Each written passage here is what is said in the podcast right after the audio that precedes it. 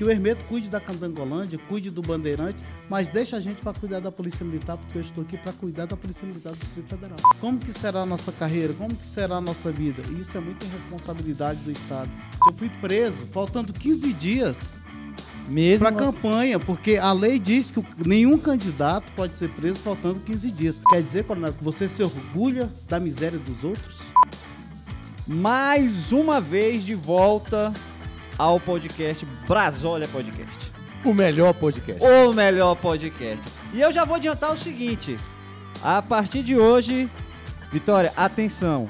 A partir de hoje, esse é o padrão de elegância que queremos neste podcast. Patrulha da Moda vai observar os, os convidados a partir de hoje. Tem que estar nesse padrão aí. Muito padrão- bom, hein, Jabá? O padrão agora é este, senhores. Respeitem o novo padrão deste humilde podcast. Então é o seguinte, hoje temos uma pauta aqui muito, assim como outras que tivemos aí recente, né? Muito direcionada aos nossos colegas aí PMDF. Estamos aqui com Cleitinho, de novo, que a filha dele vai brigar comigo. Junto e misturado. É, estamos de- também com Dona Vitória, operando as carrapetas, né, Vitorinha? Presente, capitão! E hoje estamos aqui com o Luzimar, mais conhecido como Jabá. Isso. Luzimar Ruda. Luzimar Arruda? Ah, é? Da família do Arruda? É arruda. E aí, o, o, o Jabá, deixa eu te falar, eu conheço, já te conheci de nome de alguns vídeos, mas não pessoalmente. Tenho o prazer de, de conhecer você aqui hoje e agradecer por você ter é, topado vir aqui bater um papo. É a pauta, o Cleito falou pra gente, ah, vamos lá, junto com o Arantes. Né? O Arantes está na área aí também, o pessoal que está aí junto aí Grande acompanhando. abraço ao Arantes e aos Steves da Rotan. Os times da Rotan. E aí, desde que eu entrei na corporação, eu escutava falar tanto que quando você chegou, a primeira coisa que eu perguntei, eu falei, "É, você tá nativo ainda? Ele falou, não, tem três anos que eu saí, Isso. né? Mas e aí, seguiu uma carreira legal? Como é que foi? Como é que foi essa carreira sua na PMDF? Boa noite, boa noite, Cleito, boa noite, Boa Thiago. noite. Boa noite, Vitória. Boa noite, Arantes. Meus parceiros ali, Elaine e Jackson, que estão comigo aqui me acompanhando hoje, e a todos os policiais militares que estão nos acompanhando. Foi uma vida bem intensa, né? bem marcante, porque nós entramos na Polícia Militar em 1991. Entramos numa Polícia Militar que ainda nós ganhávamos um salário muito baixo, né? E naquela época era muito arrochado. Eu fui preparado para a guerra. Então, quando você é preparado para a guerra, você está disposto a servir a sociedade de uma forma muito intensa, muito forte. E em 1991 eu adentrei a corporação, em 1992 eu já fazia parte do MUP, que era o Movimento de Unificação de Polícias, né, que o sonho da Polícia Militar naquela época nós brigávamos pela unificação de tanto que era complicada a nossa vida aqui dentro das corporações. Unificação com? Unificação das polícias. Esse papo de unificação entre polícia civil e polícia militar, isso rola desde a década de- do final da década É de 80. complicado, né? Não- acho que não, não tem como, né? Não. Na verdade, hoje eu entendo que não deve mais unificar as É, né? corporações, até mesmo porque nós temos entendimentos diferentes, nós temos o objetivo é o mesmo, segurança pública. Uhum. Porém, cada um tem sua metodologia de trabalho, sua importância dentro da sociedade. E se caminhar a segurança pública valorizada, a Polícia Civil fazendo o papel dela e a Polícia Militar fazendo o seu papel, não há por que unificar as forças de segurança para criar mais um imbróglio entre essas forças que de vez em quando estão aí labutando Sim. como se fossem inimigas e na verdade nós não somos inimigos uns dos outros, nós somos amigos de profissão Sim. e precisamos ser valorizados pelo governo. Uhum. E você saiu da, da corporação em qual graduação? Segundo sargento, Segundo sargento. E não foi até sub por quê? porque no meu caso eu sou 18 mil, todos sabem. Aí quando você começa a, a militar politicamente, aí você tem as perseguições políticas e Você E teve algumas- algumas. Eu tive algumas, alguns, alguns problemas, né? E tive três condenações. Uhum. E nessas três condenações eu fui baixar, eu fui em três conselhos de disciplina. Ganhou E- todos. E esses três conselhos, na verdade, eu não ganhei, eu não ganhei todos, eu perdi todos. Todos os três pediram minha exclusão. Dois eu consegui anular no campo, no campo político, né? Uhum. E esse último agora, que foi essa minha última mais recente. exclusão, era para tentar me deixar inelegível, né? Que era o golpe de depois de eu estar já na reserva. Isso em E 2018, né? Esse Isso- último esse você último agora, 2018, foi. Aí mandaram Você, embora. inclusive, chegou a ser preso durante a campanha. Eu cheguei a. Olha, Cleiton, é uma coisa muito interessante. Eu fui preso faltando 15 dias Mesmo... para a campanha, porque a lei diz que nenhum candidato pode ser preso faltando 15 dias. E isso me atrapalhou bastante na campanha, porque você está na reta final de campanha. Você tem mais agenda, mais reuniões, está andando mais, você está crescendo. Né? Se não me eu- engano, você ficou em Samambaia, parece, no batalhão no, de lá, preso. No batalhão de Samambaia. Fiquei preso no batalhão de Samambaia. Eu Décimo tinha- primeiro batalhão. Eu tinha que me recolher às 20 horas e sair de lá às 6 horas da manhã. Mas essas, esses conselhos que você foi, foi baseado em quê? Aí, artigo 166 do Código Penal Militar, Que é? publicação crítica e devida. Uhum. Aí teve a questão do motim, o primeiro foi motim, né? E que, Uhum. é, que é a questão de liderança em praça pública e você levar Movimento paredista. movimento, paredista e toda aquela situação. som, é. aquela confusão. tudo aquilo que a gente trabalhou, porque eu digo para vocês que o pessoal fala, ah, é movimento paradista, ah, é Operação Tartaruga. Eu acho que todo, todo servidor público ele tem o direito de se manifestar. Nós temos um, um diferencial, porém, nenhum policial ia para a Praça do Relógio Armado. E isso está na Constituição. Isso está no artigo 144 da Constituição Federal. Então, a gente tem que entender que os policiais militares apenas estavam ali mostrando que também são profissionais que precisam dessa valorização. Simplesmente isso. Precisa de respeito e tudo.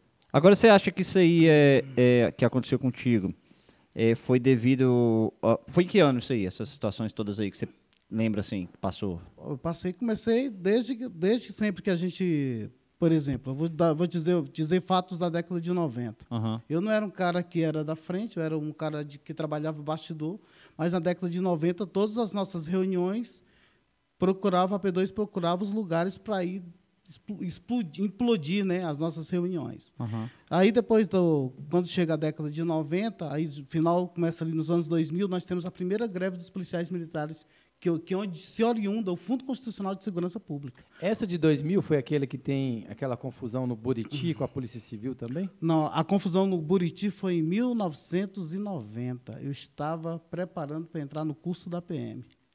Então você não participou Não desse- participei desse ato. Aí, a, a de 2000 foi a primeira greve da Polícia Militar, determinado greve mesmo, aí estado de greve no ano 2000. E aí, nossa Polícia Militar esteve ali, nós policiais militares, com muita dificuldade. As assembleias ocorriam com balaclava, tinha que ter, tinha que ter todo um aparato para você não ser excluído da corporação. E aí, em 93 eu respondi porque em 90 e- foi começou em 92 quando nós tivemos uma reunião que foram expulsos 10 policiais na praça. Eu respondi de 92 a 93, que naquela época era o Disque, é, com as fotos de todo mundo lá e Te reconheceram. me reconheceram, mas eu estava eu, est- eu, eu disse eu, eu Mas você estava de balaclava eu te tava, reconheceram? é, não, porque na verdade eu não estava de balaclava, estava só com a boina e só que eu estava paisando. Então, não sou eu, não sou eu, não sou eu. Aham. Não sou eu, não sou eu, não sou eu. É o Paulo Então, assim, Maluf, essa assinatura. Não, não é minha, não é minha. Então, assim, eu perdi vários amigos nessa situação, né? Mas depois dos 10, né, nove conseguiram voltar. Quem não voltou foi o ex-deputado Marco Lima, que aí já é outra situação. Que ele já era deputado ele não quis voltar na época. Mas então, eu ia perguntar quando, quando eu perguntei a respeito do, do período que foi isso aí, Sim. você acha que isso se deu por conta daquele período específico e porque me parece, eu falando assim, eu já vou adiantando, me parece que hoje é mais aceito que, os- que as- a- os militares se, se manifestem politicamente, manifestem pensamento, algum tipo de manifestação ainda não, vamos dizer assim, totalmente livre, mas que ainda parece ser melhor do que foi nessa época, ou Aí- não? Não, vou te dizer uma coisa. Para quem estava na corporação, em 2012, eu dei uma entrevista ao vivo na Record, Hum. com o Henrique Chaves. O comandante era o coronel Suami. Uhum. A casa desabou. Né? Fui transferido no mesmo dia para o primeiro batalhão. Quem foi levar o ofício do batalhão que eu trabalhava no Recanto das Emas foi o subcomandante-geral, em mãos, com a determinação de me apresentar naquele dia. Então, ali, aí eu já começou a caça. Então, essa caça, ela foi, ela foi durante muito tempo, né? Eh, Ela foi trabalhada dentro da corporação de uma forma muito pesada. Então, não, não vi tanta diferença daquilo que eu passei na década de 90 com meus amigos do que eu passei agora em 2012 dentro da corporação. lembra qual foi o até te- os dias de hoje. O teor dessa entrevista aí? Lembro sim, porque nós fizemos uma reunião com o Elton, deputado Wellington Luiz, da Polícia Civil, com o secretário de Segurança Pública. Nós, Uhum. uma- nós tínhamos feito uma assembleia no dia anterior dessa, dessa, dessa entrevista. Uhum. Quando a gente está. Quando aconteceu a, a assembleia, o Wellington pegou e me ligou. Jabá, nós vamos ter uma reunião com o secretário de Segurança Pública e eu quero que você esteja na reunião. Falei, não, tranquilo.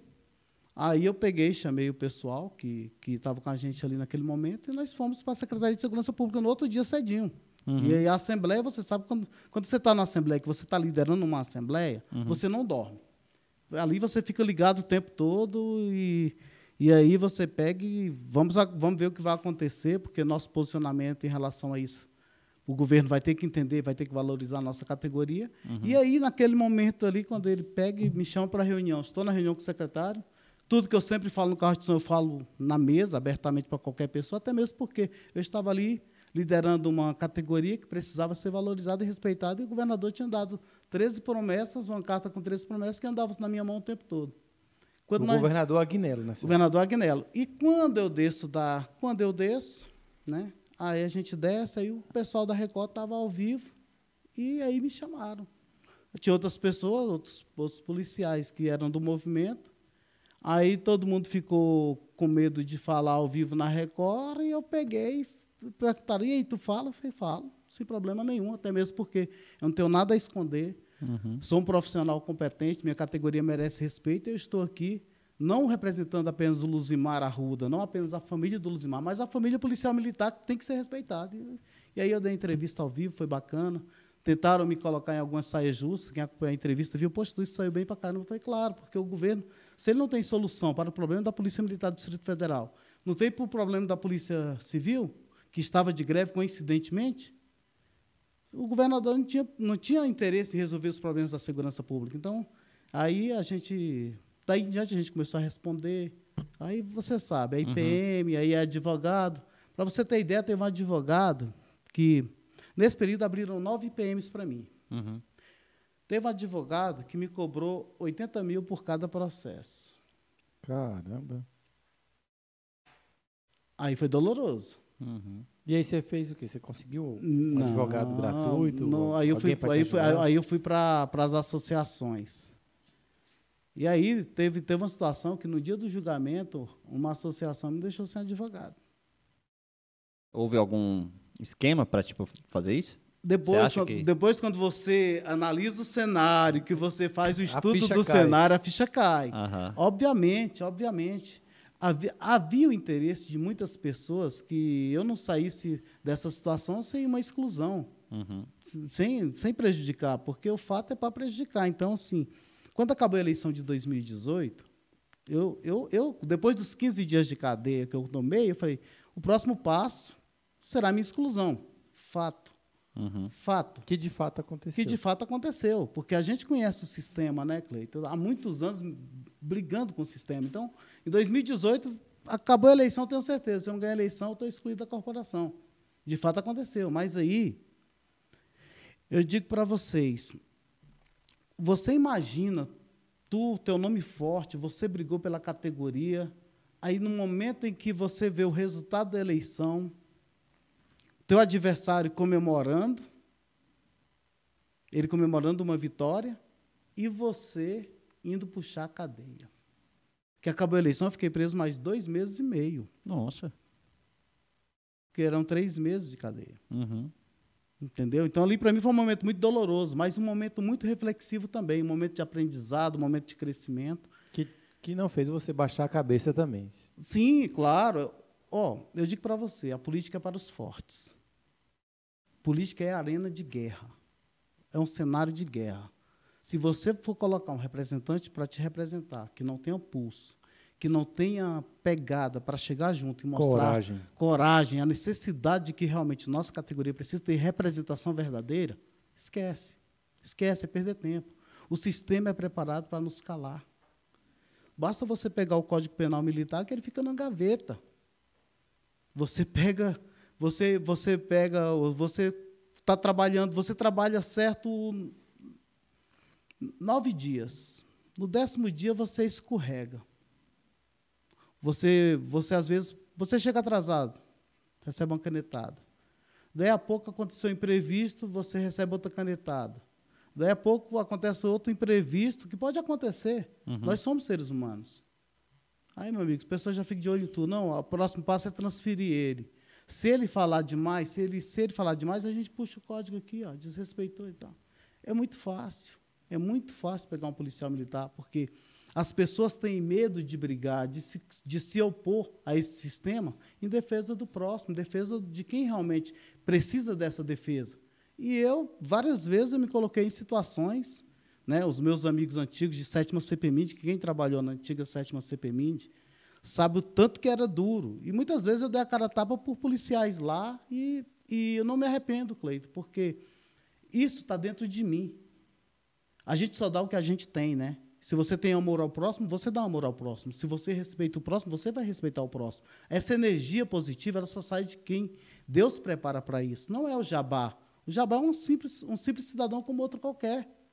Mas eu sou um servo de Deus e procuro obedecer a Deus e fazer aquilo que Ele tem colocado em minha vida. Se é para brigar pela corporação, vamos brigar pela corporação. Mas vamos ser justos, vamos ser leais, vamos ser amigos. Porque a lealdade, compromisso e responsabilidade são palavras que eu aprendi em berço. E isso eu não mudo nunca. Entendeu, Cleiton? É dessa forma. Eu, eu acho interessante assim escutar que as palavras são muito bonitas, né?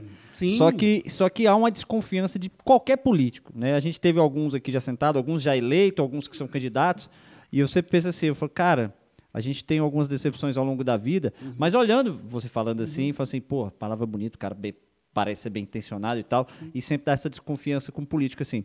O que que faz porque eu, não, é, não é a primeira vez que. A primeira nem a segunda que você vai tentar Sim. se candidatar e tal. Por última vez foram quantos votos? 6.218. 6 mil bem votado. O que que faz eu parar para pensar, olhar para o, o Luzimar Arruda, conhecido como Jabá, de falar assim, cara, ele é diferente, ele não vai me decepcionar, ele não vai fazer como os caras aí que tá. Porra, parece, porque parece assim, parece que é um clube.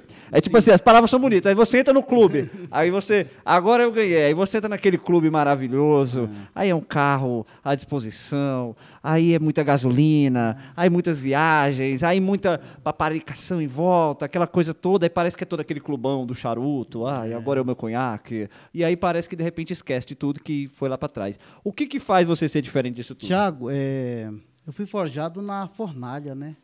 E quando você é forjado na fornalha é diferente. O que, é que eu penso disso tudo? Primeiro, só olhar meu histórico de vida e minha conduta enquanto representante da corporação. Eu já tive várias promessas, vários, vários já fizeram para mim propostas indecorosas e eu nunca aceitei. É meu comportamento. A dignidade, a dignidade que você tem, a honra que você carrega contigo, ela não tem preço. Cara, eu tenho um pai que tem 80 anos, uma mãe que tem 80 anos, eu tenho filhas. E quando eu olho para o Tiago, eu não vejo o Tiago policial, eu vejo o Tiago e a família dele. Quando eu olho para o Cleito, eu vejo o Cleito e a família dele. É uma coisa que tem que ser feita com amor, com verdade. Senão, para mim, não, eu não estou nisso por dinheiro.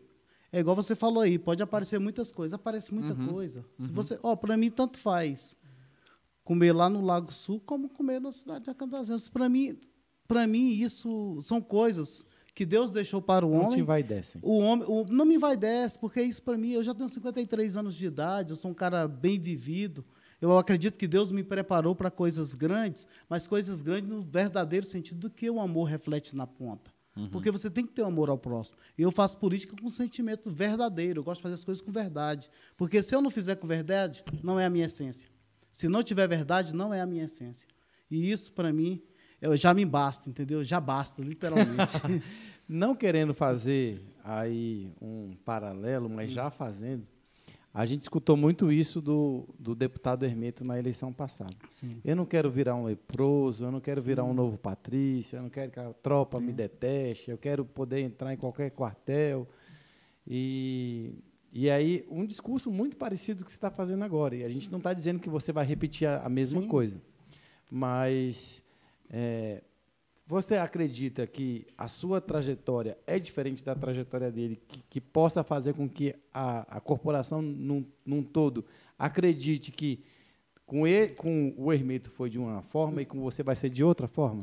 Com certeza. Minha trajetória, eu não escondo de ninguém. Eu construí minha trajetória política dentro da corporação, defendendo a corporação. O deputado Hermeto ele construiu a trajetória dele. Enquanto a gente estava na Operação Tartaruga, como todos dizem, o deputado Hermeto era, era o administrador, administrador da, do, da Candangolândia. Ele foi administrador por oito anos. Ele, ele ficou longe da corporação e ele cuida daquele, daquele canto dele lá com muito carinho. Nada contra. Agora, eu não acho justo ele vir para a corporação, pedir voto para o Tiago, pedir voto para o Cleito, as pessoas acreditarem nele e ele pegar e virar as costas para a corporação. Isso é injusto. Agora, eu tenho uma vantagem sobre o Hermeto porque eu vi todo mundo errar. E eu participei, eu participei do, do projeto dessas pessoas. Eu estive do lado do João de Deus, eu estive do lado do Marco Lima, do lado do Patrício. Eu aprendi com os erros dessas pessoas. E digo para vocês, a nossa categoria tem uma grande vantagem. A nossa categoria pode eleger até governador se ela quiser, porque ela faz diferença no segundo turno uma categoria forte, uma categoria que tem voto, uma categoria que tem presença. Ela está nos lugares mais humildes, também nos lugares mais nobres. E é um influenciador da sociedade. Então, eu preciso é dessa base. Essa base do meu lado, a gente vai ser gigante junto, porque eu quero minha corporação vindo comigo. Vamos remar uma onda positiva, uma onda de categoria forte. Vamos aproveitar essa da categoria forte já já, mas você falou num tema interessante de uma pergunta aqui de um, uhum. de um colega. O Morexon Castro está uhum. Tá falando. Boa noite a todos, meu nobre amigo Jabá. O uhum. deputado Hermeto esteve no programa e afirmou que a PMDF não elege ninguém devido à pulverização. Né? Muitos candidatos, uhum. enfim. Seria isso um recado para a falta de maturidade política? Boa noite, Morex. Agradecer o contato, forte abraço. Quero dizer para vocês que uma categoria que tem 100 mil votos, no mínimo em potencial, falar que uma categoria dessa é fraca. Então, por que, que ele não, não deixa de pedir voto aqui dentro, já que aqui dentro não elege ninguém?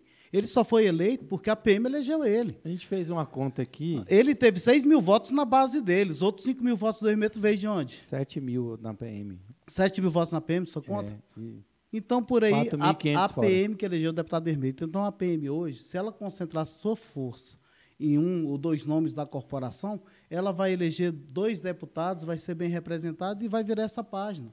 Que o Hermeto cuide da Candangolândia, cuide do Bandeirante, mas deixa a gente para cuidar da Polícia Militar, porque eu estou aqui para cuidar da Polícia Militar do Distrito Federal. E, e, pelas palavras do próprio deputado, tem todo apoio. Ele quer que vocês sejam eleitos, para a polícia não ir lá bater na porta dele. É, mas é bom, é, é ele bom. falou isso mesmo. É falou. bom.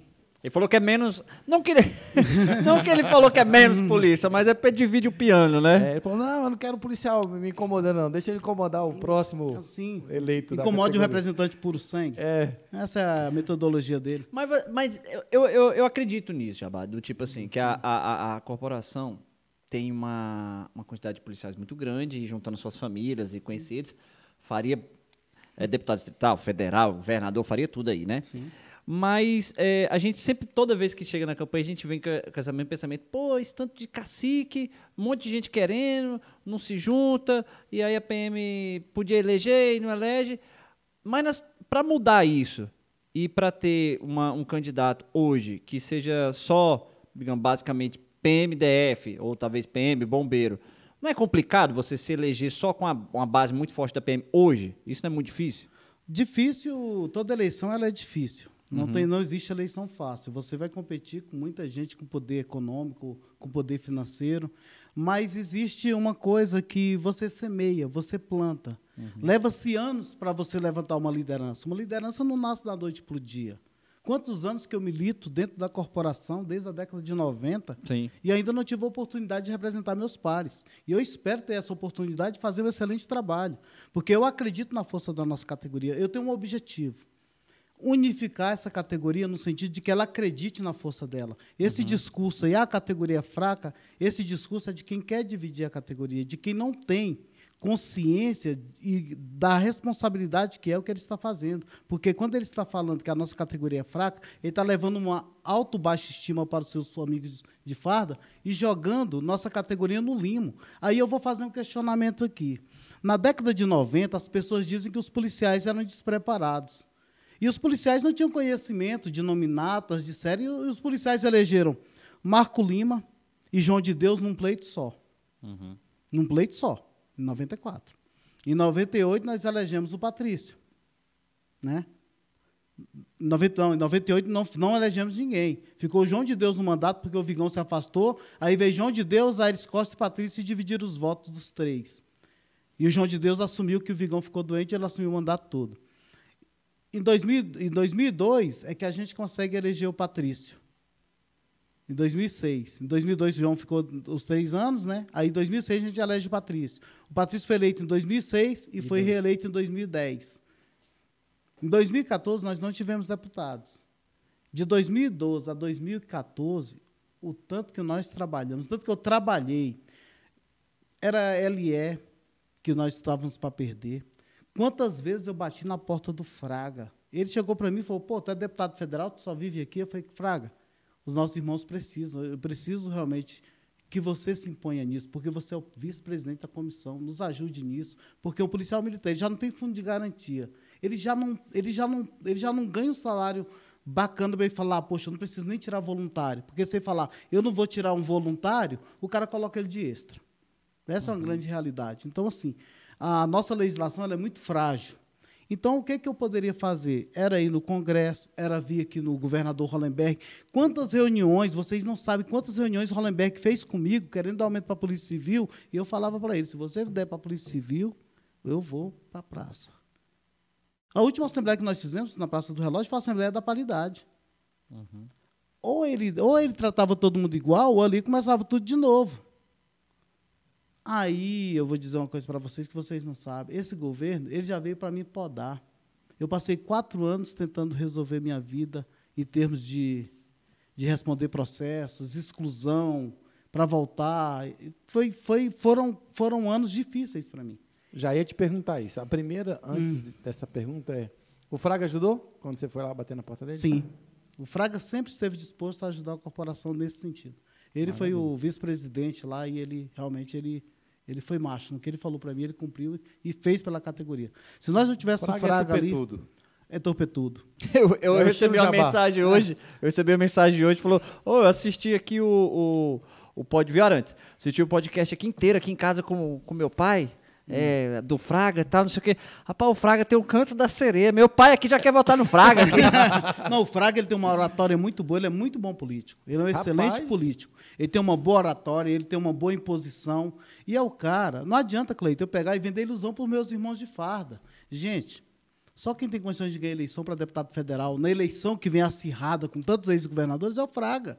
Não adianta você falar, ah, eu não gosto do Fraga. Pô, não estou pedindo para você casar com ele, não. Estou pedindo para você votar nele para ter representação. Tem muita gente que não gosta do Bolsonaro, mas ele é, é a opção é, viável. É, é a opção viável. Então, assim, é igual o cara chegou Eu acredito mim. que o Fraga ah.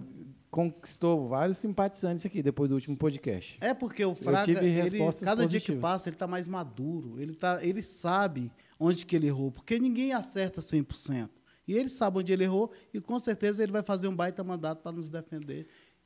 Pode ter certeza disso. E eu estarei junto, se Deus quiser, representando bem a nossa instituição. Beleza. Agora sim, aproveitando a sua última deixa, hum.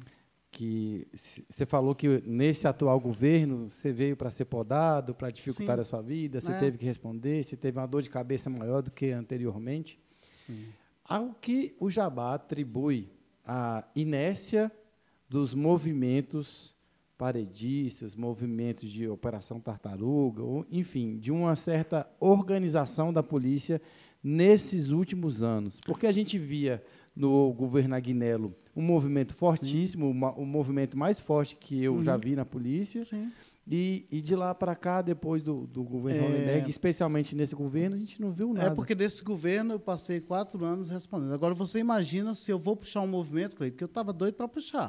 O pessoal da minha equipe que não deixou. Porque se eu vou para a praça é, com, já com pedido de exclusão, nem, o Ministério Público ia fazer de tudo para mim não ser reintegrado. E eu não sendo reintegrado, eu não poderia concorrer às eleições. Agora, faltou de outras pessoas que todo mundo quer representar a corporação, mas cadê a coragem? Cadê a coragem realmente para isso? Cadê a coragem dessas pessoas? Todo mundo quer o espaço que eu busco, mas ninguém quer passar as dores que eu passo. Essa é, é a grande verdade. Eu confesso que assim, e aí eu, eu o, o Cleiton está muito mais aprofundado politicamente. Eu gosto de acompanhar, dessa vez eu estou um pouco mais distante, mas eu, eu percebo isso nesses anos, assim, né? Principalmente ah. da corporação. É, vem trocentas pessoas Sim. da corporação, estou falando aqui de corporação, Sim. Mas, assim, tem vários que eu falo, "Ué, mas o que, que o cara. Esse tempo todo aqui, o cara só chegou e falou: Não, você é um cara que eu acho que você puxa muito voto. Aí o cara acredita naquele conto lá e vai. E aí, de fato, eu reconheço. Tem pessoas que eu escuto da época que eu entrei lá, lá em 2014. Por exemplo, seu nome já era o nome que eu escutava lá e não, nem conhecia. Entendeu? Que era uma pessoa que já estava lá brigando e tal. Então, assim, é, não é só chegar simplesmente e falar: Não, eu tô aqui porque. Sim. é, sei lá, consegui uma coisinha aqui, ou meu nome foi, ou porque eu tô fazendo sucesso aqui no TikTok. Eu acho que não é por aí. Não é por aí. É, política é uma coisa muito séria e ela lida com a vida das pessoas. O que está em jogo é a vida das pessoas. Eu acho até um desrespeito das pessoas chegarem, falar voto em mim, mesmo sabendo que não tem condições, que está numa nominata hoje, por exemplo. São só 25 candidatos em uma nominata. O candidato hoje que tem mil. Se tiver um, um cara dentro do partido que tiver mil votos, ele atrapalha toda uma nominata. Então, assim, quando, quando eu estou na reserva, eu pego e falo o quê? Eu tenho que procurar um partido que eu tenha condições de ganhar eleição e que faça uma nominata boa. Eu procurei quem? Aliás, eu fui procurado. O Lucas Catanhanes, assim que acabou a eleição, falou: próxima eleição eu quero você comigo. Lucas Catanhanes é o Pelé das nominatas do Distrito Federal. Rapaz, eu, eu escuto falar desse cara, viu? Eu escuto esse Toda eleição- Cara. Toda hora eu escuto falar desse cara. aí. Toda eleição ele faz dois deputados. E aí eu Na conversei com última ele. ele fez dois. fez no dois deputados, isso, no O Avante. João Cardoso e o Sardinha. E agora eu estou no PMN eu- e eu sou, pela primeira vez na história, um policial militar, o 01 de uma nominata para deputado distrital. Uhum. E lá faz dois deputados. Ou seja, para mim não ser deputado, eu tenho que ser o 03 de uma nominata que eu sou o 01. Uhum. Olha o voto de segurança da tropa. Falando da nominata, Hum. tem umas, umas- Uhum. uns questionamentos em relação ao deputado Pablo. Você acha que bate ele com facilidade em relação à votação? Ó, na última eleição eu tive mais votos que o Pablo. Ele está na sociedade pedindo votos, como eu estou na sociedade pedindo votos. O partido me mostrou uma, uma pesquisa recente. Eu fui o primeiro do partido, disparado, e ele foi o segundo. Se, foi, se o partido nosso faz dois, se eu for o primeiro e ele é o segundo, Os dois vão do os mesmo dois jeito. são deputados do mesmo jeito. Mas eu acredito que eu terei mais votos que o Pablo, sim, com certeza. O trabalho nosso já vem há muito tempo, dentro e fora da corporação. Acredito que eu terei mais votos que o Pablo.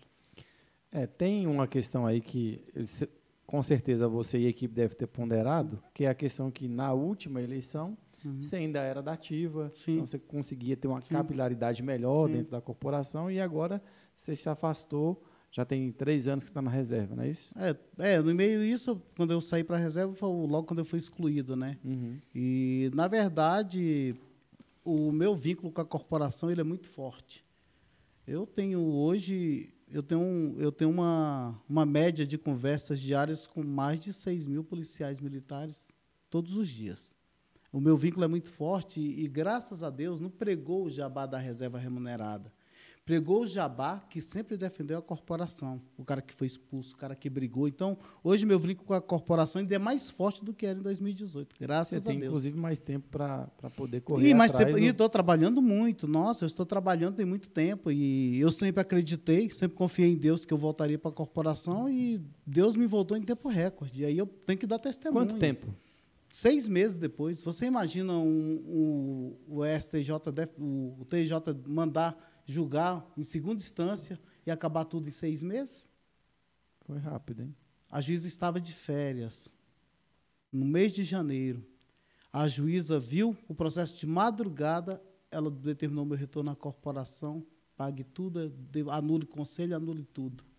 Pegou todo mundo de calça curta. Pessoas que estavam sorrindo da minha exclusão, que estavam es- que sorriu de mim, ai, não volta mais não. Esse cara não volta mais para a PM. E as pessoas do poder, né? Que a gente sabe quem é, mas não compensa falar, não. Ele sabe que a consciência dele está pesada.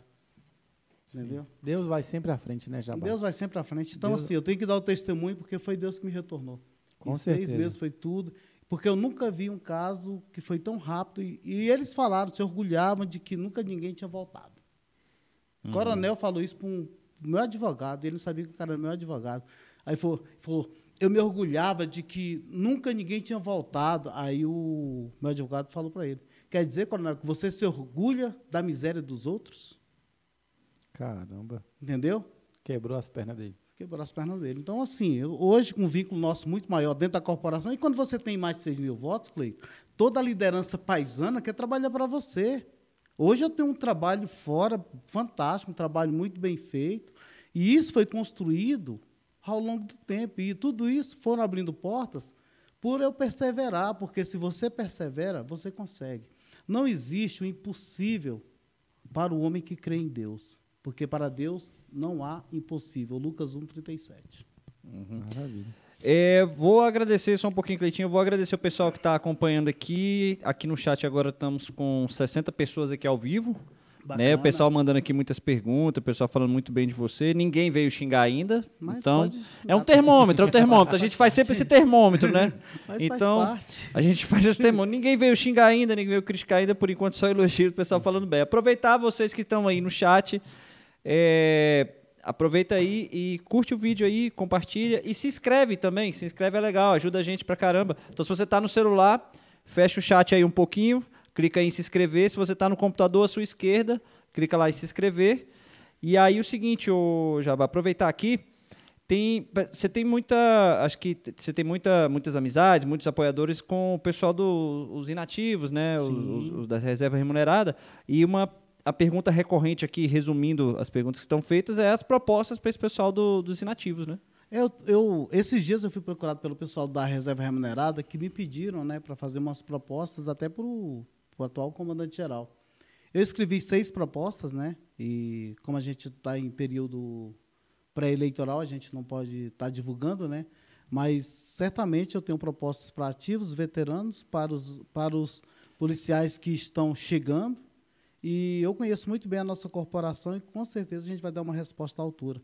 E principalmente o nosso problema de saúde, né, que é um problema crônico da corporação. Uhum. Cleito, aí, como o Cleito, Cleito, que é meu, meu contemporâneo de docência do ensino superior, né, Cleito? As pessoas aí que dizem que o Jabá é burro, a gente estudou junto, né, Cleito? A pessoa fala que vocês são burros? Ele. Não. Eu escutei na mesa do café ali falando que alguém falou que você é ignorante. Ele. Falaram Era foi dele? dele? Ah, é. tá. E aí, aí eu quero dizer uma coisa para vocês que é bem bacana. Nossa corporação, ela precisa cuidar da saúde. Eu fui estudar, né, Cleiton? Eu fui estudar outras polícias, como que elas Você tem mais outra pós-graduação também? Sim. Eu sou pós-graduado em independência química. Sou especializado em dependência da sua, química. Da sua uhum. expertise na área de dependência Você lembra que eu, fui, que eu até apresentei os trabalhos nessa Sim, área? Sim, o seu trabalho de conclusão também era Sim, dessa área. Dessa Você área fez um estudo também. sobre isso, o caso. Isso, fiz o trabalho nessa área do Uma TCC, entrevista bacana lá, fiz você tem uma amostragem boa, inclusive. Foi isso, aí fiz esse trabalho e aí eu sou coautor do livro, né, com com o Mário Wilson, né? A gente fez um livro de coletâneas, né? Que é outro que policial, é outro policial fantástico. cabeça Quem? bom, Mário Wilson. Hum, cara fantástico, bom, muito cara inteligente. bom, inteligente, ele é doutor, né, cara? Então assim, hoje ele, ele tem um doutorado. Que o ignorante com, com o doutor? Falar em doutor, né? A sociedade reconheceu alguns trabalhos que eu fiz durante a minha adolescência, durante a minha vida toda. E eu recebi o título de doutor honoris causa, né? Que as universidades reconhecem o trabalho que você prestou durante Bacana. anos. Então, sim, eu sou hoje doutor honoris causa. Por qual universidade? Universidade da Califórnia. Que bacana, cara. O caba tá é chique. O caba tá é um chique. terno desse não seria diferente. Não é? Lembrando que esse é o novo padrão de qualidade aqui. Queremos vestidos assim. Mas então, o pessoal está querendo saber, ó, a saúde do, do inativo, sim, a, sim. A, a, coparticipação, do inativo. É, é, deixa eu explicar o que acontece com a coparticipação. A Lei 10486, ela diz que nós temos direito à saúde, assistência à saúde psicológica dos policiais familiares. Uhum. A 10486 e a 1134. A 10486 de 2002 e a 1134 de 2005. Sim. Essas leis, elas já asseguram o nosso direito. E dali está previsto que uma remuneração anual diluída descontando. O que, que acontece? O TCDF, que não, é, que não é o Tribunal de Contas da União, que não é o Tribunal de Contas que da União, deveria fiscalizar. que não deveria, quem é quem deveria fiscalizar, não era o TCDF, sim o Tribunal de Contas da União. Sim. Ele pega e sugere ao comando da corporação, né? Foi até no comando do Coronel Nunes. Ele sugeriu que mudasse a aplicação da cobrança. E aí o comando faltou pulso do comando da corporação de pegar e falar, peraí, Aqui a lei, a lei, nós obedecemos a lei 10486 e a 1134 de 2005, convém ao, ao tribunal recorrer ao TCU. Seria uma resposta que você ganharia tempo, você procuraria se aprimorar e se e, e, e aonde? Nós tínhamos o deputado Fraga no mandato. Nós tínhamos como cobrar do Fraga a fiscalização naquele momento, que seria uma questão que o, que o TCDF estava indo contra uma lei federal. Então, guardaram e depois foram aplicar, já na saída do Coronel Nunes, começa já depois do governo Hollenberg. No final do governo Hollenberg, começa, quando chega o governo Ibanês, Aí vocês sabem que o aparato da Polícia Civil dentro do governo libanês é muito grande. Aí Sim. começaram os ataques contra a Polícia Militar do Distrito Federal. E aí, uma das situações foi a coparticipação, que hoje é um consignado na vida dos policiais. Eu conheço policial que deve 700 mil. Quando é na que ele vai acabar com esse consignado? Pois é, na verdade, é pior que um consignado, Jabá. Eu tenho Sim. falado isso recorrentemente. O modelo de coparticipação que está sendo cobrado hoje do policial, ele acabou com o 13 terceiro. Acabou. Então, você policial militar, você não tem mais 13 terceiro, você vai ter que pagar um salário por ano, por resto da vida. Você receberia um 13 terceiro. Sim. E não recebe mais porque você está pagando ele para o Estado, quando é deveria ser limitado a um e ano. E aí, é lei, aí né? chegando lá, é minha obrigação de ir ao TCDF, de procurar os órgãos competentes e também juntar, ir junto ao comando da corporação, porque se foi feito via portaria, ele pode revogar a portaria. Na verdade, pode, inclusive, diminuir. Alterar, o, diminuir, diminuir o valor, o, os, índices. os índices, os valores, por portaria. Não se faz por portaria, não manda embora. Não vai, ah, então vamos, vamos, vamos fazer a coisa certa também, né? Pró-policial militar. Sim. Tem um pessoal que e, gosta de você também ali no bombeiro, né? Tem aqui o Sim. Tenente Coronel da Reserva do Corpo de Bombeiros, Nivaldo Sá. Estou fechado com o Jabá. Coronel Nivaldo, forte abraço, Rimou. meu amigo. É, é. E, e tem, tem essas disparidades também lá no bombeiro, coisas que precisam ser resolvidas na sua visão? No bombeiro tem a situação do pessoal do meião, né? O, o bombeiro, ele. As, se você pega hoje um bombeiro com 9 anos de corporação, ele é segundo sargento. Você pega um bombeiro com 23 anos de corporação, ele é segundo sargento, porque lá travou. Hum. Então, assim, a gente, a gente sabe que o bombeiro também precisa de destravar. Só que o bombeiro tem uma coisa que nós não temos. Duas coisas. Porque a lei 12086 para os bombeiros, o, quando você vai ver o lá, é quatro anos o intertício, PM5. Aí, já, aí, quando você vai para a redução de intertício, o bombeiro não fica pedindo a cada quatro meses. O bombeiro tem um decreto dentro da lei, e esse decreto possibilita fazer como se tivesse o poderá, poderá, que eu tanto luto, que eu tanto brigo, que já era para ter acontecido que é na PM.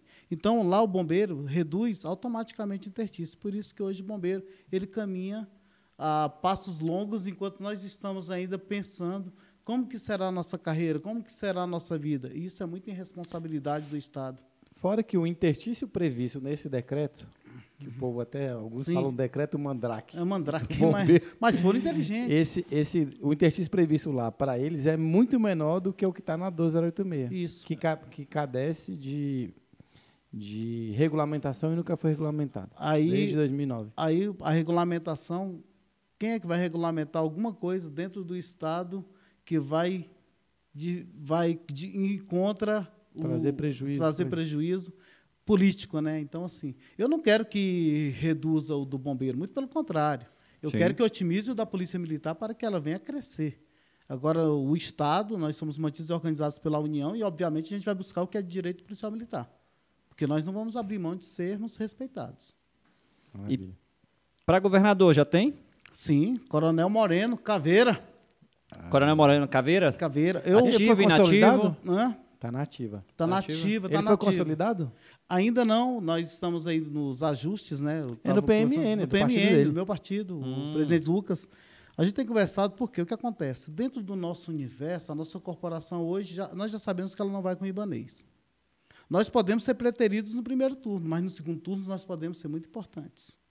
Então, nós temos que ter essa visão política de construir um, um, nome, um viés que seja favorável à nossa corporação. E eu acredito que se a gente conseguir isso multiplicar, um né? isso gera um compromisso que vai, pode ser cobrado das mais variadas formas. E eu coloco aqui para o policial militar, para o bombeiro, para os servidores da segurança pública, a oportunidade que nós temos de realmente participar de uma negociação mais forte em termos de segundo turno. O que ele está falando aí é, é interessantíssimo, porque Sim. vocês estão criando uma estratégia de sentar Sim. na mesa. De sentar na mesa. Sentar Entendi. na mesa para discutir, para decidir, para trazer algo que seja significativo. Você está falando na possibilidade do segundo turno ali, Sim. né? Sim. É, Não, já já está bem desenhado Já que tá bem haverá desenhado. segundo Sim, turno. sim. E aí nós queremos sentar na mesa para a gente poder ter o, o respeito, o devido respeito, né? E a Uhum. oportunidade, essa é a oportunidade que nós temos, que nós temos que trabalhar ela bem. Criar uma onda, uma onda positiva em relação a isso. E policial e bombeiro que está nos acompanhando, vamos multiplicar Coronel Moreno, um caveira no Buriti. Bacana. Caveira no Buriti. Esse logo é bom. É, aproveitando a- a- essa questão aí do PMN, do, do, do partido, é, recentemente teve um, um desconfortozinho aí entre um dos representantes do partido é, com a saída de um pré-candidato que era da Sim. Polícia Militar, que acabou indo para outro partido. Sim. Como é que você viu essa situação aí? Eu fiquei assim triste por ele, né? Porque ele construiu uma parceria com o Lucas de muitos anos, né? Ele inclusive tinha espaço no governo na, com o Lucas, né? Então assim é um pré-candidato de nome que eu pretenderia trabalhar para nós elegermos dois policiais militares dentro do PMN, que é a minha visão sempre foi eleger dois policiais militares. Me pegou de surpresa quando ele fala aquela situação do Pablo, não, não, ele omitiu que o primeiro nome da lista era o meu, fiquei muito triste com isso, porque nós temos que falar a verdade para os, para os irmãos de farda. E aí eu fiquei muito feliz, pelo outro lado, de ver essa semana a pesquisa, que eu sou o primeiro do partido na pesquisa disparado. Então, eu estou muito tranquilo, porque eu sei que se o policial militar votar no Jabá, vai ter um representante à altura, com maturidade, com inteligência e com capacidade de fazer um belo trabalho pela corporação. Maravilha. Legal. E, mas e fora da corporação? Graças a Deus continuamos trabalhando, né? Recanto, Ponte Alta, trabalhando com a sociedade civil, porque, para quem não sabe, eu cheguei no Recanto em 93. Quando eu cheguei naquela cidade, eu lá era tudo, tudo breu, meu irmão. Era uma casa aqui, outra colar, e era a maior dificuldade. E aí eu trabalhava naquela época, a escala minha era 8 por 40, era de 23 às 7 da manhã. E eu toda noite, no escuro mesmo, para a parada, que naquela época o policial militar ganhava mal, era ônibus mesmo. Era 90% do nosso efetivo andava de ônibus. 95, acho que eu estou sendo bom, 95%. Então, assim, o, uniforme, o, ônibus era Segundo cheio de a policiais. margem de erro do. Datafolha. É, segundo a margem de erro do Datafolha. E aí, e aí, eu olhando aquelas crianças, é, eu falei, pô, se eu não cuidar dessas crianças, daqui uns dias eles vão me roubar. Vão pegar, vão me matar, vai acontecer alguma coisa. Então, eu vou cuidar das crianças. Criei uma escolinha de futebol com meu, do, meu, do meu ganho, Com né? Comprei próprias com, meu- com minhas Legal. Criei, chamei e comecei com 20. Com dois meses eu estava com 200. Com quatro meses eu estava com 400 garotos. E aí, a diretora da escola falou: Poxa, o que, que eu faço, Jabá? Eu, o que, que você faz para esses meninos só querer fazer aula com você? Ninguém quer fazer educação física na escola, eles falam que vão para você. Eu falei: O que, que eu posso fazer? Eu falei: Não, isso pode tirar a foto e pode descer para o campo, que eu recebo todos eles com o maior carinho. Aí ela, o que, que você faz? Eu falei, não, sempre que eu sou ex-atleta, para quem não sabe, eu joguei futebol há muito tempo, né? E- Jogou com Pelé. Né, É, com Garrincha. Zidane. O cara é bom. A lenda. Joguei um pouquinho. Aí, né, eu eu peguei e falei para ela, né, que eu orientava os pilares e falava a real para os garotos, falava que daqui ia, daria sair o atleta, ia sair o médico, o professor, o policial. O melhor jogador nosso é do meu da minha escolinha, o Átila. Jogador da PM, Da tá falando? PM, é o Átila. Foi campeão mundial agora. Parabéns, Átila. Parabéns, time da PM, Master e o principal aí que foram campeões. Então, assim. E aí, aquela escolinha nossa, ali eu falava para os meninos a realidade. Eu, infelizmente, eu vou perder alguns por crime. Mas vocês vão ter uma vida né, de acordo com o que vocês construírem, né? Com os pilares da família, escola, Deus, família, escola, os pilares que a gente Você tem. parou né? de enxugar gelo e fez alguma e coisa fiz alguma que coisa fez diferença para que ele. fez a diferença. E ali, e eu nunca trabalhei política eh, em relação a isso. Agora nós temos o grupo dos alunos, ex-alunos, e aí o administrador viu o trabalho, aí foi quando eu fui parar no Recanto das Emas, porque eu trabalhava na rodoviária e o administrador era o sargento José Silva, da Polícia Militar do Distrito Federal, ele era o administrador do Recanto das Emas, falou, poxa, que trabalho maravilhoso, que, quem que te ajuda? Eu falei, não, ninguém, aqui é, é bancado por mim, feito por mim, parabéns pela tua iniciativa, pô, quero, quero fazer um negócio lá, no, lá no, na administração. Aí eu falei, o que, é que o senhor quer? Eu quero criar um guarda-mirim. Você topa? Eu falei, topo. Nós criamos uma guarda-mirim, lá nós tínhamos mais 400 alunos.